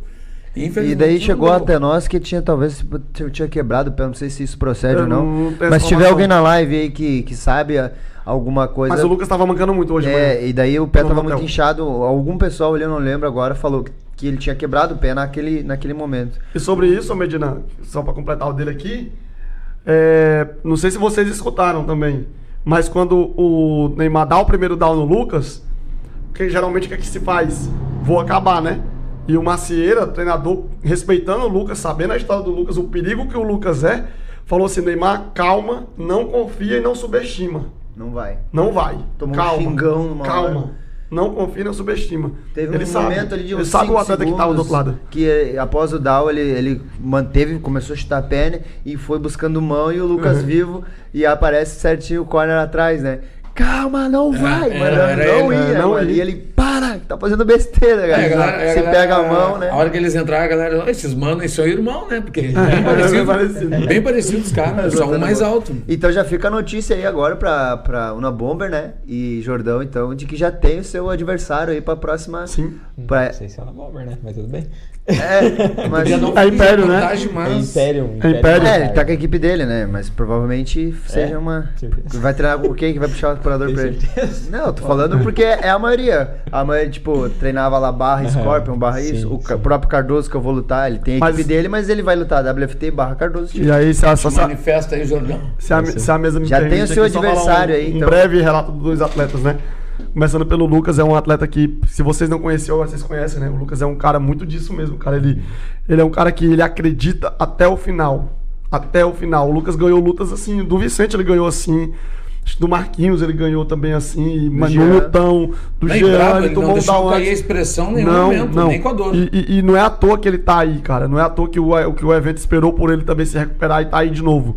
E o Neymar, mano, ele é um atleta puro. Ele é atleta puro, cara. O Neymar vive pra treinar, ele vive com o Muay Thai. Eles têm uma, um plano muito bem definido pra carreira do Neymar.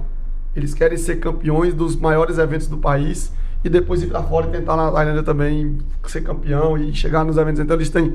São uma coisa que eu vou falar aqui que eu, que eu achei muito bacana. Não sei nem se podia, se não pudesse, o meu amigo Maceira que me desculpe, mas eu vou falar. A gente depois do lanche lá, depois do evento, o Neymar tava mostrando um scout. Um scout, mas sabe de quem era o scout? Do Lucas. O desenho, assim, tudo em gráfico. Quantas vezes o Lucas chutava com a perna direita, quanta, como ele entrava com a mão esquerda, o movimento da perna que fazia, tudo em gráficos, assim, ó. Ou seja, eles pegaram o material que, tive, que tinha do Lucas, entregaram para um cara, o cara fez o scout entregou tudo em números. Qual é a perna que ele chutava mais forte, qual a mão mais poderosa, o lance da- do canhoto. Olha o sofá score aí, ó. Tá ligado? Então, assim, o cara, o cara veio preparado, o cara sabe o que ele quer.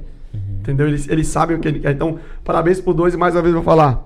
Não são top 2 aí, não estão entre os tops aí da categoria toda. não. Os caras são, são foda. Merecendo. Vai ser uma luta interessante aí, né? Show de Ele bola. com, com o Jordão vai ser Vai ser da hora. interessantíssimo. E até porque também são. O Jordão é alto, mas o Neymar também. diferente, mas são parecidos. É, e a altura, né? A altura também são bem parecidos ali. Vamos falar isso mais pra frente, mas vai, ser, vai ter bastante coisa pra falar, né? sobre- Sim. Porque o Jordão também é forte. Sim, é o Sim. top também. Top de. de do, do- Voltou do- já também, vai fazer umas lutas agora, tá voltando já. Os Agora, só uma dúvida, perguntando pra vocês que são aqui do Sul, né? Escutei algumas coisas aí que o Jordão ele não- também não é mais a categoria que ele quer se manter aí no 63 e 500, né? Então, como é que tá isso aí? O que, é que vocês estão sabendo? Vocês podem falar alguma coisa pra gente? Cara, o que eu sei, assim, é que ele tem sim, a, a ideia de subir pra 67, mas, tipo, se defesa de cinturão ele vai fazer, né? É, Tipo, 63 Ah, e não, ah, enquanto- tem que fazer. For... Ele vai fazer a defesa, ele ia lutar o number one 67, Uhum. mas é, no que refere ainda a cinturão, 63,5. Sim, ele vai, o cinturão ele vai defender até, até, Uhum. até quando for necessário. Ok. Ah, vamos então para a última luta do evento, que foi Francisco Myron versus Tuca Calisto. Última luta, última polêmica. Ah, é, essa polêmica vai durar, cara. Assim, eu conheço principalmente os dois atletas lá de São Paulo. Eu- eu- sou eu que vou começar mesmo, né? Ah, já puxou, vai. Tá bom, então vamos lá. Puxou, vai. É, primeira coisa que eu vou falar, primeiro e segundo round eu não vi, né? Não vi todo, pelo menos. Eu vi alguns highlights por causa. A gente tava fazendo entrevista com os atletas que desciam e vi do terceiro pra frente. Então, do terceiro pra frente, eu- o que- eu vi? Terceiro do Mário, quarto do Tuca, quinto do Mário. E, e tô falando bem cru aqui. Né? Vou vir um terceiro bem parelho, mas com uma pequena vantagem ali pro Mário. O quarto do Tuca, sem dúvida, e o quinto do Mário ali, sem dúvida. Sobre o primeiro e segundo round, eu vi muita gente falando que o primeiro muitos deram 10-9 ali pro Myron, outros deram empate, no segundo outros deram empate, a maioria deu empate. Tem uma coisa que não tá na regra, que assim, tentando entender a arbitragem ali, né? Porque o, o, o pessoal do, do mascote, lá do CT Mascote, eles estão questionando, inclusive pediram revisão. Eles eles estão questionando o resultado. Uma coisa que não, não tem dentro da regra, mas é uma coisa que acontece muito, é assim, ó. Uma luta, um round parelho ou uma luta parelha, um empate, é do campeão. Aquilo ali fica com o campeão. Ele meio que serve, não é, não é uma regra, mas é um critério que, de desempate. O desafiante ele tem que mostrar mais, ele tem, tem que mostrar mais do que o campeão que ele quer ganhar, né? Passando por esse, esse ponto. Fora isso, de manhã também a gente sentado no café, sentei na mesa dos meninos do mascote, eles me pediram uma opinião. Eu falei, olha, minha opinião é essa. Né? Eu acho que foi certo. E eu tentei mostrar pra eles o que eu vi, que a arbitragem viu ali, que é que o que decidiu o round foi o quinto. A luta foi o quinto round. Foi como o Myron voltou e como o Tuca não foi. Eu não sei se era o que os atletas estavam querendo passar pro Tuca, os treinadores. Tipo, não briga, você já é o campeão. Não briga, você já... eles estavam falando isso o tempo todo. Enquanto do outro lado, o, o Calegari botou na cabeça do Myron assim, ó. Se você não ganhar o quinto round, você vai perder o cinturão. Então você tem que ganhar o quinto round. Então esse é um ponto. Os árbitros estão ali, pô. Pô, o campeão lutou o quinto round. O Tuca segurou um pouco mais. E aí, pra mim, teve um outro ponto, que é a malandragem, né, mano? A gente sabe que a malandragem é o toque na luva. Depois que o Myron fez um início muito melhor de quinto ali, que na- eu acho que na cabeça dele ele vencia a luta. Toca aqui. Ganhei, né? Entendeu? E depois do toque da luva, o Tuca começou a querer correr atrás aí, tentar pressionar, e o Myron já começou a chutar, sair, chutar, sair.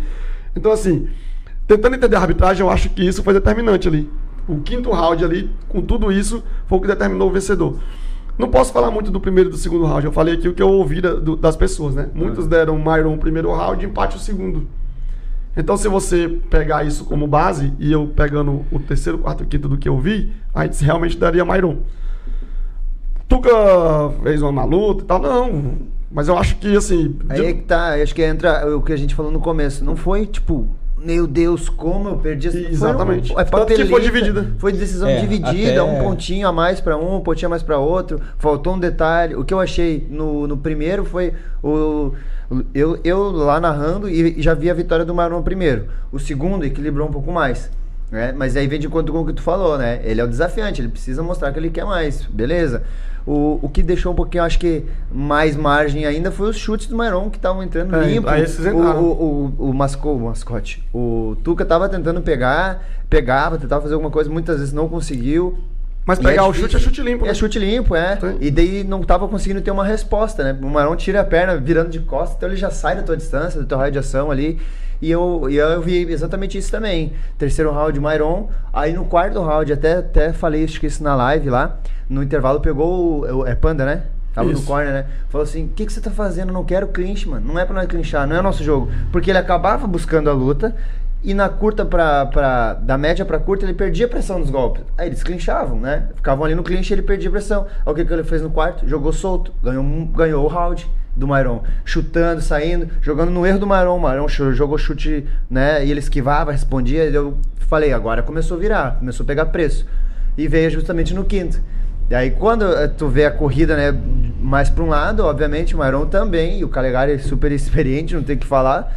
Vamos ganhar esse quinto round, porque o quinto, o quarto não foi bom para nós. Foi o que ele fez. Então eu vi o primeiro Myron, segundo igual, terceiro Myron, quarto Tuca e o quinto Myron. É, E foi o que eu falei, eu falei pra eles na mesa lá, eu falei assim, e você, Tuca, ele tava na minha frente, eu falei assim, você tinha gás pra um quinto round, tá até mais que o Myron, Sim. né? Eu acho que você, eu, só- eu só acho assim, vocês diminuíram o ritmo na hora, na hora que não podia. Eu É, acho tipo- que isso tipo- determinou. Tipo a luta que Eu ele fez acho com o que- Marquinhos nos 60 quilos. Sim. É, É, ele quis total, do eu primeiro ao concordo com a leitura de vocês. Ah, ontem ficou pra mim a impressão de que o Tuca tinha ganho. Mas depois eu fui olhar a luta de novo, eu, eu consegui o recurso de olhar a luta de novo. Pra mim, a única coisa que faltou pro Tuca levar o cinturão, ele precisava, com aquela proposta de luta dele, ele precisava ter machucado. Se ele tivesse machucado o Myron, Ah. talvez ele tivesse levado. Porque aí ia ficar evidente a diferença de força. Sim. Coisa que ele não conseguiu, ele não conseguiu machucar. Eu acho que isso foi determinante para o resultado. E o Myron, óbvio, mais malandro, mais cancheiro, né? conseguiu na malandragem ir levando a luta nos pontos. Então, assim, ó, eh, o Tuca fez uma luta dentro de uma ideia muito boa, talvez fosse o jogo realmente que precisava fazer para vencer o Myron, mas pegando, não round round, pegando o geral, faltou machucar. Ele O- tinha que ter machucado. Inclusive o Myron, assim, as mãos do Tuca pegavam no corpo ali, né? Aham. E o Myron até, eu, conversando depois, eu, eu, porque assim, eu gosto de conversar com os atletas, conversei com o Tuca de manhã e depois conversei com o Myron. Falei assim, o que, qual foi a maior dificuldade que o Tuca te impôs? Ele falou assim, cara, é, na verdade assim, ele tava metendo as mãos, quando ele começou a meter as mãos no meu corpo, no meu abdômen, eu falei assim, tô em casa, porque ele não ia me nocautear. Então, assim, eu não sentia, eu não sentia os golpes no abdômen. Pô, é, é, é foda você falar isso, né? Mas porque quem tava vendo ali via o. Quando pegava a mão ali no abdômen, via o estralo. Mas você reparou que o Mário, em momento algum, ele fazia menção de defender aquilo? Sim. Ele meio que. Tipo assim, não tá me machucando. Então, Até eu vou proteger meu rosto, né? Algumas coisas que, o- que o Tuca colocou, uns diretos por cima da guarda, pegaram limpo, sim, Sim. mas não, não chegou em nenhum momento de quebrar a postura do Myron, né? Ele saía, dava uma inspirada e mandava o chute. Então, era um, era um, era um jogo de, de pressão, sim, de força, o chute Eu- efetivo e uma mão E também. aí eu concordo com o Medina, faltou machucar, mas e, e assim, o quinto round. O quinto round, se o Tuca, eh, de novo, se o Tuca faz o quinto como ele fez o quarto ali no início, Não precisava ter batido a mão também, né? é, O- ele o tinha, Mário- é, Mário- não precisava ter batido a O mão. Mário mandou No assim. quinto ó. round eu acho que foi o que determinou, foi o que eu falei pros meninos na mesa. E eu falei assim, ó, isso é só uma opinião. Claro. É, não quer dizer que eu esteja certo ou esteja errado, é só uma opinião. Ó. Eu tô tentando entender o que os árbitros viram ali. E eu acho que foi bem nessa linha, porque, de novo, eu peço feedback. Então, pra, pra galera experiente, eu, eu evito torcida. Eu evito perguntar Uhum. sim. pra torcida, porque a torcida do Myron vai dar ele. A torcida do Tuca vai dar ele. Então eu perguntei pra galera mais experiente que tava ali. E aí? E aí? E a maioria falou isso. Eu Acho, acho que faltou uma- um pouquinho mais pro Tuca no quinto round. A maioria falou isso ali. Uma galera neutra. Se tu Ah, perguntar pra uma sim, galera sim, que é não é neutra, não é do Myron, não é do Tuca, não é de, de um lado nem outro. Tanto que até foi bom o- os dois serem lá de cima de São Paulo, né? Então não Sim. tem o que dizer, ah, um é. ga- Se Eu falei assim, imagina se o Myron ou o Tuca fossem gaúcho, né? E aí, mas os dois são lá de cima, a arbitragem totalmente neutra. É, então, E assim, ah, uma coisa também que a gente tem que falar. É, isso foi uma visão que eu tive lá na hora, né? Até eu falei, cara, eu achei bem parelho os dois primeiros rounds. E o terceiro pro, pro Myron, quarto pro Tuca e o quinto pro Myron. E eu falei lá no meio, assim, eu acho que não sei se foi o terceiro ou quarto round, eu falei ah, pro Jonas, né? Aham. Cara, essa vai ser uma luta que se continuar assim, o lado que perder vai reclamar. Daí o Jonas, ainda né, inocente, né, querido, falou assim: Não, mas os caras entendem pra, pra caralho de Muay Thai, eles não vão reclamar, eles estão vendo.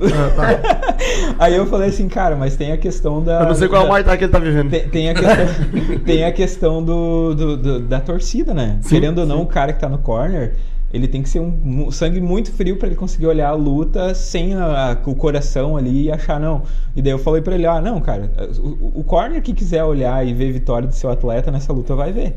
Ele vai Entendeu? conseguir justificar, ele vai Isso. conseguir meios pra justificar. E aí ah, acabou, né, que a equipe do, do, do mascote ali pediu revisão, vai ser revisado, né? E aí, mas eu não acredito numa mudança de, de, de resultado. ou Até ele comentou ou ali, eles, tão- eles comentaram ali, o, o mascote botou que a força era nítida, a diferença de força tava nítida nos dois. E o Myron botou, se ele me machucasse, eu ia denunciar ele.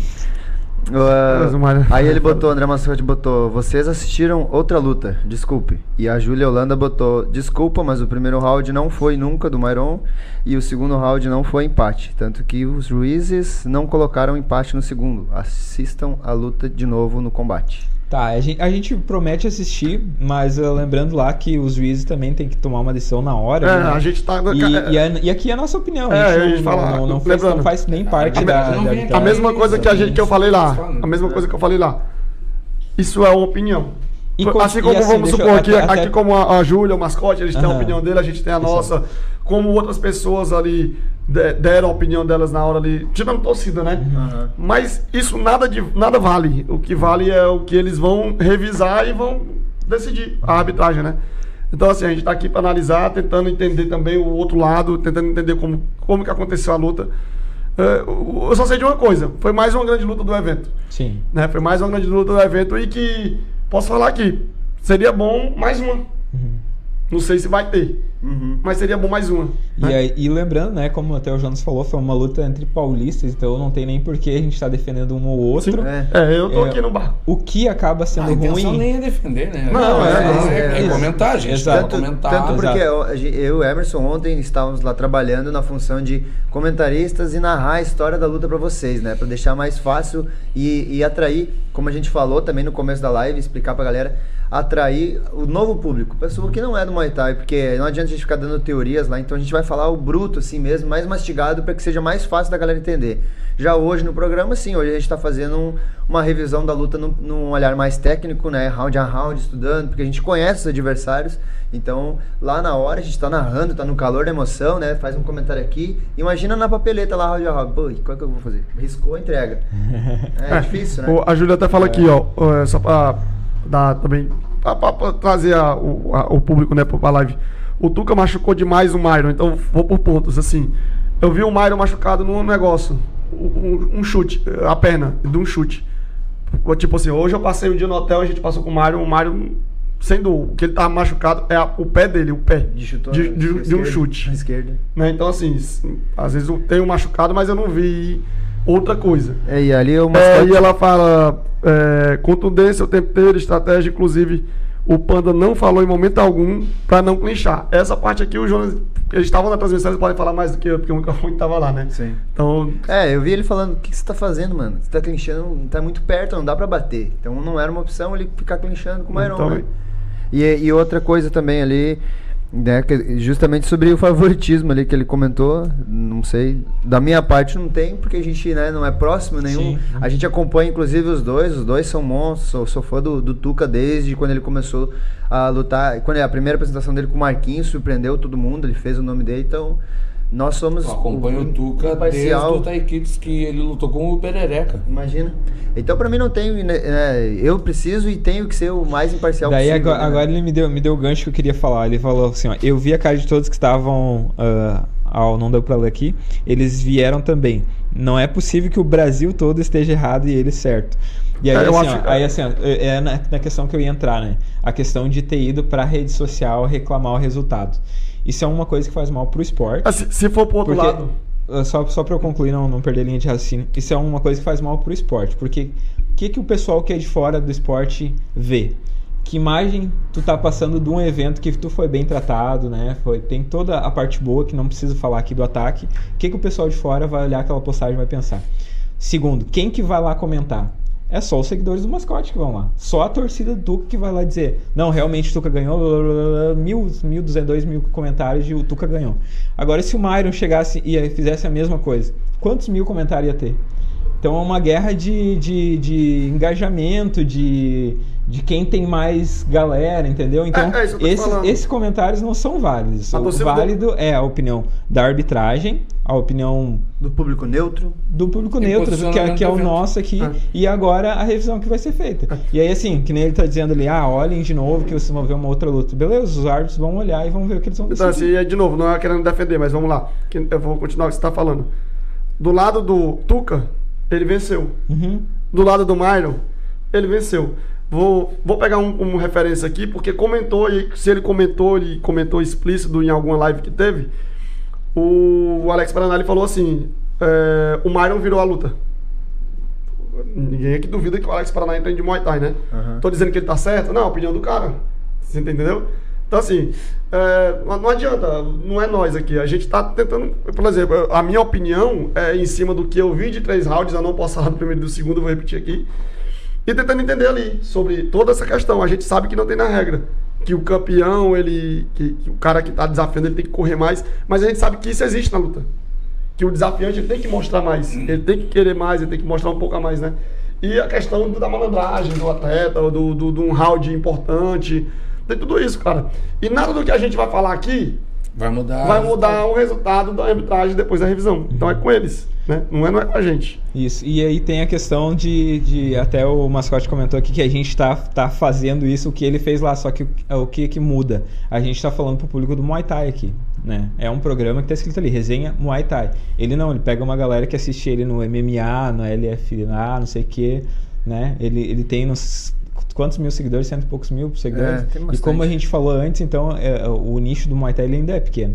Então a gente pode falar aqui da arbitragem, falar. A, a gente até nem tem, nem tem falado mal de arbitragem, mas tem apontado possíveis erros, né, que acontecem de vez em quando. Mas é diferente tu ir num canal que tu pega muito um universo de outras pessoas que não entendem de Muay Thai, vão olhar aquela postagem e vão pensar, pô, o Attack Fight é uma farsa.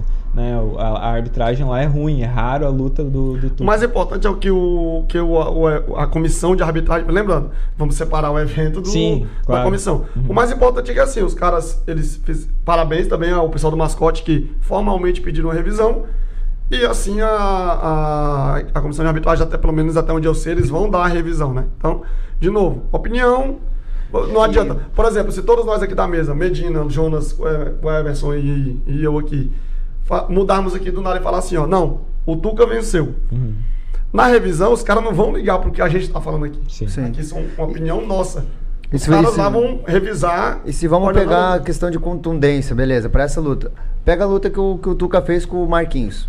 Mas ele mostrou que ele queria aquela cinta dos 60 do primeiro ao último round. Fez o Marquinhos abrir o bico, cansou, botou mão, botou chute, botou. Beleza. Machucou. Machucou, mão pesada. Beleza, lutou com o Caveirinha. Caveirinha bloqueando o chute falou: pode estar no meu bloqueio. O que, que ele fez? Chutou até machucar, mas deu o resultado da luta. Ontem ele foi agressivo, daquele jeito que, que a gente é acostumado a ver, foi, foi forte.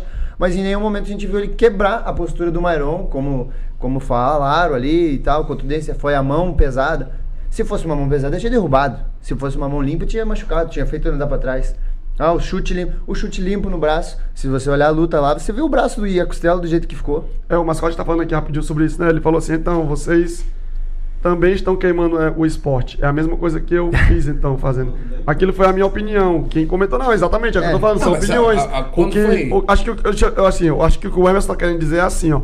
A partir do momento que você expõe isso pra internet e coloca ali embaixo, deixe sua opinião, Tu né? já tá instigando o povo pessoal a- falar. a- Tá fomentando, tá É, fomentando. tá fomentando. É só, eu acho que foi isso, né? Se eu tiver errado, você me corrija. E aí o Jonathan Carvalho, ele resumiu. Foi um lutão, parabéns, Tuca e Mário. Isso aí. Não, e no, no início É, dos detalhe, comentários, né? eu, inclusive, eu disse que, na minha visão, o Tuca levava a luta. Só que na minha visão também, não, não foi falado em contundência, foi falado que precisava ter machucado mais. E, de- e, né, só pra finalizar então esse assunto e não deixar nada pendente, é, é a minha opinião. Eu como treinador de alguma academia, se eu tivesse, eu não agiria dessa forma. Eu ia pedir sim a revisão, se eu achasse que né, merecia revisão, e eu não iria postar na internet, simples assim. Ah, foi revisado e mesmo assim, bah, eu acho que não. Daí sim, daí eu vou falar, ó, foi pedida revisão, mas na minha opinião aconteceu isso, isso, isso. É, o, o Instagram dele, os seguidores são dele, ele faz do jeito que ele bem, E, bem, e a gente bem tem total entender. respeito como óbvio, pessoa, como óbvio. equipe. E aí É, o, isso aí, o Rob questionável, comenta aí, né? né? O Vamos Rob ver. comenta, não sei se eu vou ler aqui. O Rob fala, Panda fez certinho, chamou na educação e fez o pedido formal. Iremos fazer assim que disponibilizarem as imagens. Queremos deixar bem claro que a pressão em rede social não resolve em nada. É isso aí. Então, é o que a gente acabou é o de que falar. nem, nem rede social, nem nós aqui, É, né? exatamente. A gente está com o nosso objetivo de programa hoje, falar um pouco mais técnico de Sim. todas as lutas, né? E dar opinião. E dar opinião do esporte que nós praticamos. E sobre favoritismo, só pra terminar aqui da minha parte. Cara, a primeira vez que eu vim pro ataque, lá em novembro do ano passado, eu, eu, eu sempre quis conhecer. E eu falei assim, pô, vou aproveitar essa edição que vai muita gente de São Paulo, né? É, eu poderia muito bem dizer assim, pô, são dois caras de São Paulo. É, não sou muito amigo do Tuca, mas eu sou um. Hoje eu me considero um amigo do Panda, por exemplo. O Panda a gente sempre comenta, brinca e tal. O Panda me convidou. Eu treinei uma semana lá no Maio, antes da luta. Depois eu treinei lá no Tuca, convite do Panda. A gente bate papo. O André Mascote é um cara que eu respeito, torço pra caramba. Ele sabe disso. Ele sabe disso. Inclusive, quando ele assinou e agora com containers, né? Fiquei muito feliz. Não é questão de favorito. O Myron também é um cara que eu respeito, admiro muito pra caramba. É um cara que eu também considero como amigo, porque a gente se conhece já faz tempo. Mas é lá em cima, cara, são dois caras que eu falei, eu falei até pro, pra galera assim, bom, vai ser duas lutas que eu quero sentar e vou ver. Neymar e Lucas e Myron e Tuca. E pra terminar, no- quando a gente treinou, é, sobre favoritismo, né? Se for colocar como favoritismo, a gente pendia até muito um lado. Eu e o Zion, posso falar, o Zion, a gente comentou, ó. O Mário, ele é um cara que já tem uma idade, e se ele não tiver com um gás muito bom, a chance do, do Tuca ganhar é muito grande. Ou seja, só nesse comentário entre eu e o Zion, a gente dava um pouco do favoritismo ali pro Tuca. Sim. Foi desrespeitar o Mário? Não, a gente analisou um contexto ali. Porque o Tuca é um moleque mais novo, com gás muito bom, e ele mostrou que estava com gás muito bom. O Mário do outro lado, porém, inteligente, experiente, com, também com um cara que tra- fez um trabalho de corner muito bom ali, né? E eu, e eu, Ele leu bem eu pessoalmente, particularmente acompanhando ali a- essa- essas duas lutas dele dentro do ataque que ele fez e a, e a trajetória dele, a entrevista dele no, no canal Último Round Uhum. ali, falando que agora ele está só com Muay Thai, então a preparação foi insana. Eu, minha, minha visão, eu pensei, ele vai conseguir tirar o, o cinturão do Mairon. Então também já não tem uma, uma. Como é que eu vou dizer? Que ele falou ali de Favoritismo. favoritismo, sabe? Eu Já achei que tive realmente- problema com essa palavra. É, eu achei que realmente vinha pra, pra, pra fazer o que um pouco diferente, como ele falou. Pra você, vai machucar mais o Maron. Porque a gente sabe dele, a gente sabe que ele é forte, fisicamente estava forte, mas eu também achei que faltou um pouco machucar. Machucar, mostrar, tipo, é meu essa cinta, eu vou levar como ele fez com o Marquinhos. Isso aí. E o tempo vai dizer aí se a gente tá certo ou errado, porque vai ser revisado com imagens, né, pertinho ali. Eu falei, viu, Emerson? Não é nem se a gente tá certo ou errado, né? É porque assim, a nossa opinião é aqui, por É. exemplo, o Medina já disse que conseguiu ver a luta de novo. E ele já mudou um pouco, né? Na hora, tu achou que o. Na hora eu até inflamei, eu digo, pá. Mas depois, não, cara. É, é difícil. Muay Thai é complicado. Medina, o que, que tu vai fazer em São Paulo? Fala ligeirinho pra nós. Vou lá passear, curtir uma praia, ver meus amigos, resolver umas pendências antigas. Não, tô brincando, galera. Ah, Sexta-feira estamos subindo para São Paulo. Ah, vamos levar o Rafael Bacura, atleta Kids da M4, destaque de 2022 no Muay Thai do Rio Grande do Sul, não categoria Kids, destaque, atleta destaque no Rio Grande do Sul.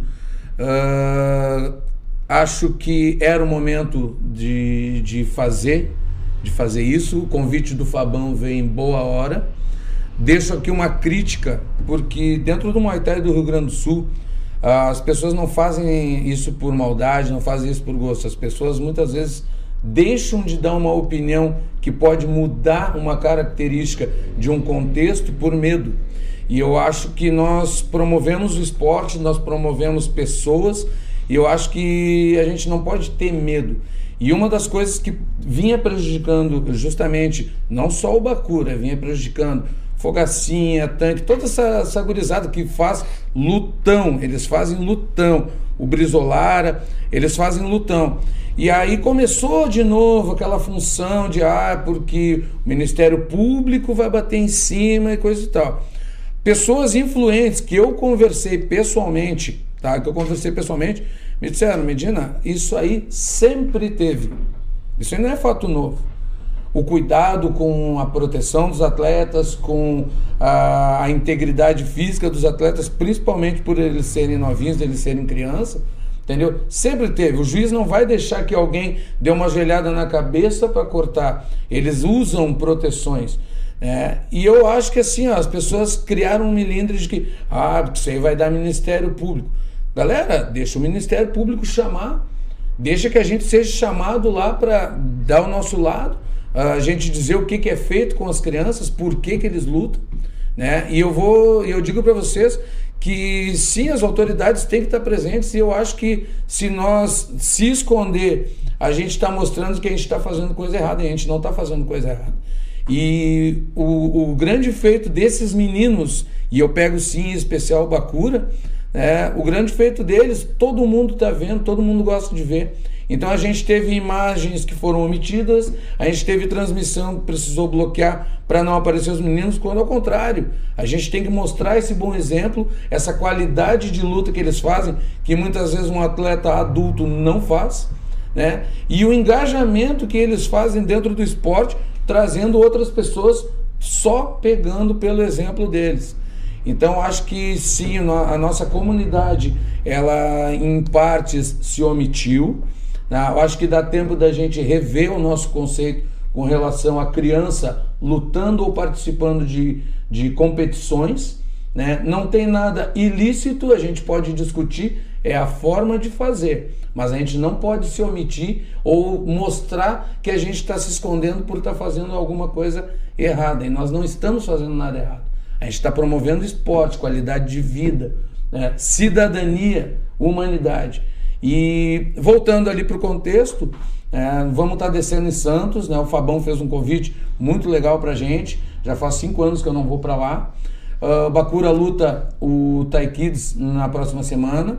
Uh, posso fazer um merchan, claro, uns agradecimentos. Claro. Quero muito agradecer uh, pessoas parceiras que compraram essa ideia e muito rapidamente mobilizaram para que tudo tivesse dado certo, né, como a Pulsar Fight, meu amigo Jackson que viabilizou as passagens, a Work Clean, né, que fez, que bancou as passagens para nós chegar lá, o Paulo e a Aida através da PRT Piscinas, né, que conseguiram um averbamento para que a gente fizesse a hospedagem. Né? O Hamilton Coelho, que me chamou em separado e doou um material de treino para o Bacura poder treinar. Né? Então, muitas pessoas estão se somando a isso. Né? O Cauê Produções, com as mídias que ele já tinha guardada lá, que ele concedeu para a gente fazer takes e promover o atleta. E a Patrissandra, que ontem ofereceu para ele toda a cobertura né, desse vlog da luta dele lá em Santos. É, então eu acho que mais uma vez o Rio Grande do Sul está tendo uma representatividade através de uma criança. uma criança que tem qualidade não só do, de exemplos que ele tem de vida, mas como um atleta muito completo para a idade dele. Tenho certeza que ele vai dar show lá, vai fazer bonito e graças a pessoas como todos os mencionados aí e esse espaço que o Resenha mais uma vez está abrindo para nós, né, a gente vai conseguir chegar lá e trazer muito material, trazer muita experiência para que outros também voltem a fazer isso. Show de bola. Uh, papo 1, tá? Que já foi nosso tempo. Uh, melhor luta e melhor nocaute, na tua opinião? Melhor luta. Melhor luta, eu vou pegar a. Dos dois irmãos lá. Neymar. Do Neymar. Neymar e. Melhor nocaute, Maior Rodrigues. Jonas? Acompanha o relator. Você também? Também. Também? Então tá bom. Vou falar mais nada. Papão, né, não, é isso aí, isso aí. Show de bola. Agradecer então a presença do Fernando lá diretamente de São Paulo. Sigam ele lá no canal Último Round. Arroba canal Último Round. Portas abertas aí, sabe, né? A parceria já vem de alguns anos aí já. Isso aí. que é o verdadeiro significado de união de mídia, né? É, muito, enquanto muitos brigam, a gente está aqui numa união, fazendo conexão sempre Rio-São Paulo e crescendo pro Brasil todo, né? Só para lembrar, vocês também são muito acompanhados pela galera lá do estado do Ceará agora também. Galera do One Fight Podcast, então acompanha o trabalho de vocês aí. Trabalho sensacional do Resenha. É, acho que aí casou muito o trabalho da gente aí, né? Com, com trabalhar com imparcialidade, com opiniões, é, sem medo de dar opiniões. E eu acho que a maior característica dos dois canais é assim: a gente trabalha em prol do Muay Thai e não com medo de, de dar opinião por dever nada a ninguém. Então são canais livres, canais, é, como é que eu posso dizer? É, sem nenhum tipo de conexão com, a- com equipes, com, com, com eventos que, pode, que faz as suas críticas quando merece e faz seus elogios também. Eu acho que foi muito que bateu aí da gente aí no canal. Lembrando que não foi nada forçado para quem não conhece, né? A gente foi conhecendo o trabalho de um de outro e do nada estamos aí praticamente fazendo um trabalho em parceria aí agora dentro do Muay Thai. Show de bola. Muito obrigado e até a próxima. Até a próxima. Medina, obrigado pela presença aí. Obrigado mais uma vez e um último comentário, tá? Ah, agradecer todo o Brasil, tá? Pelo carinho, pelo conforto, pelas mensagens de solidariedade, não só para mim, para minha família, para os familiares do Brian, mas muito em especial para a Andréia, né? Que viveu talvez os piores, a pior semana da, da, da vida dela e dizer que todo mundo de, um, de uma forma muito positiva conseguiram é, trazer coisas muito boas para ela assim de carinho de solidariedade e de é, amor pelo, pelo, pelo ser humano muito obrigado gente Jonas. É isso aí. Agradecer a presença de todo mundo no canal, a presença da galera ontem no Attack Fight Pass, esteve junto com a gente. A galera que está somando e sempre fortalecendo tan- tanto o canal Último Round quanto a gente também. Muito obrigado a todo mundo e uma ótima semana pra gente aí. E obrigado pelo café sem açúcar. Então tá, gurizada. Muito obrigado aí. Eu faço das minhas palavras do Jonas. Sigam a gente no Instagram lá, o canal Último Round, o M4, o Jonas Nunes, uh, Resenha Muay Thai, a Core.g, o Júlio Shark também, né? Sigam lá, né? Acorda!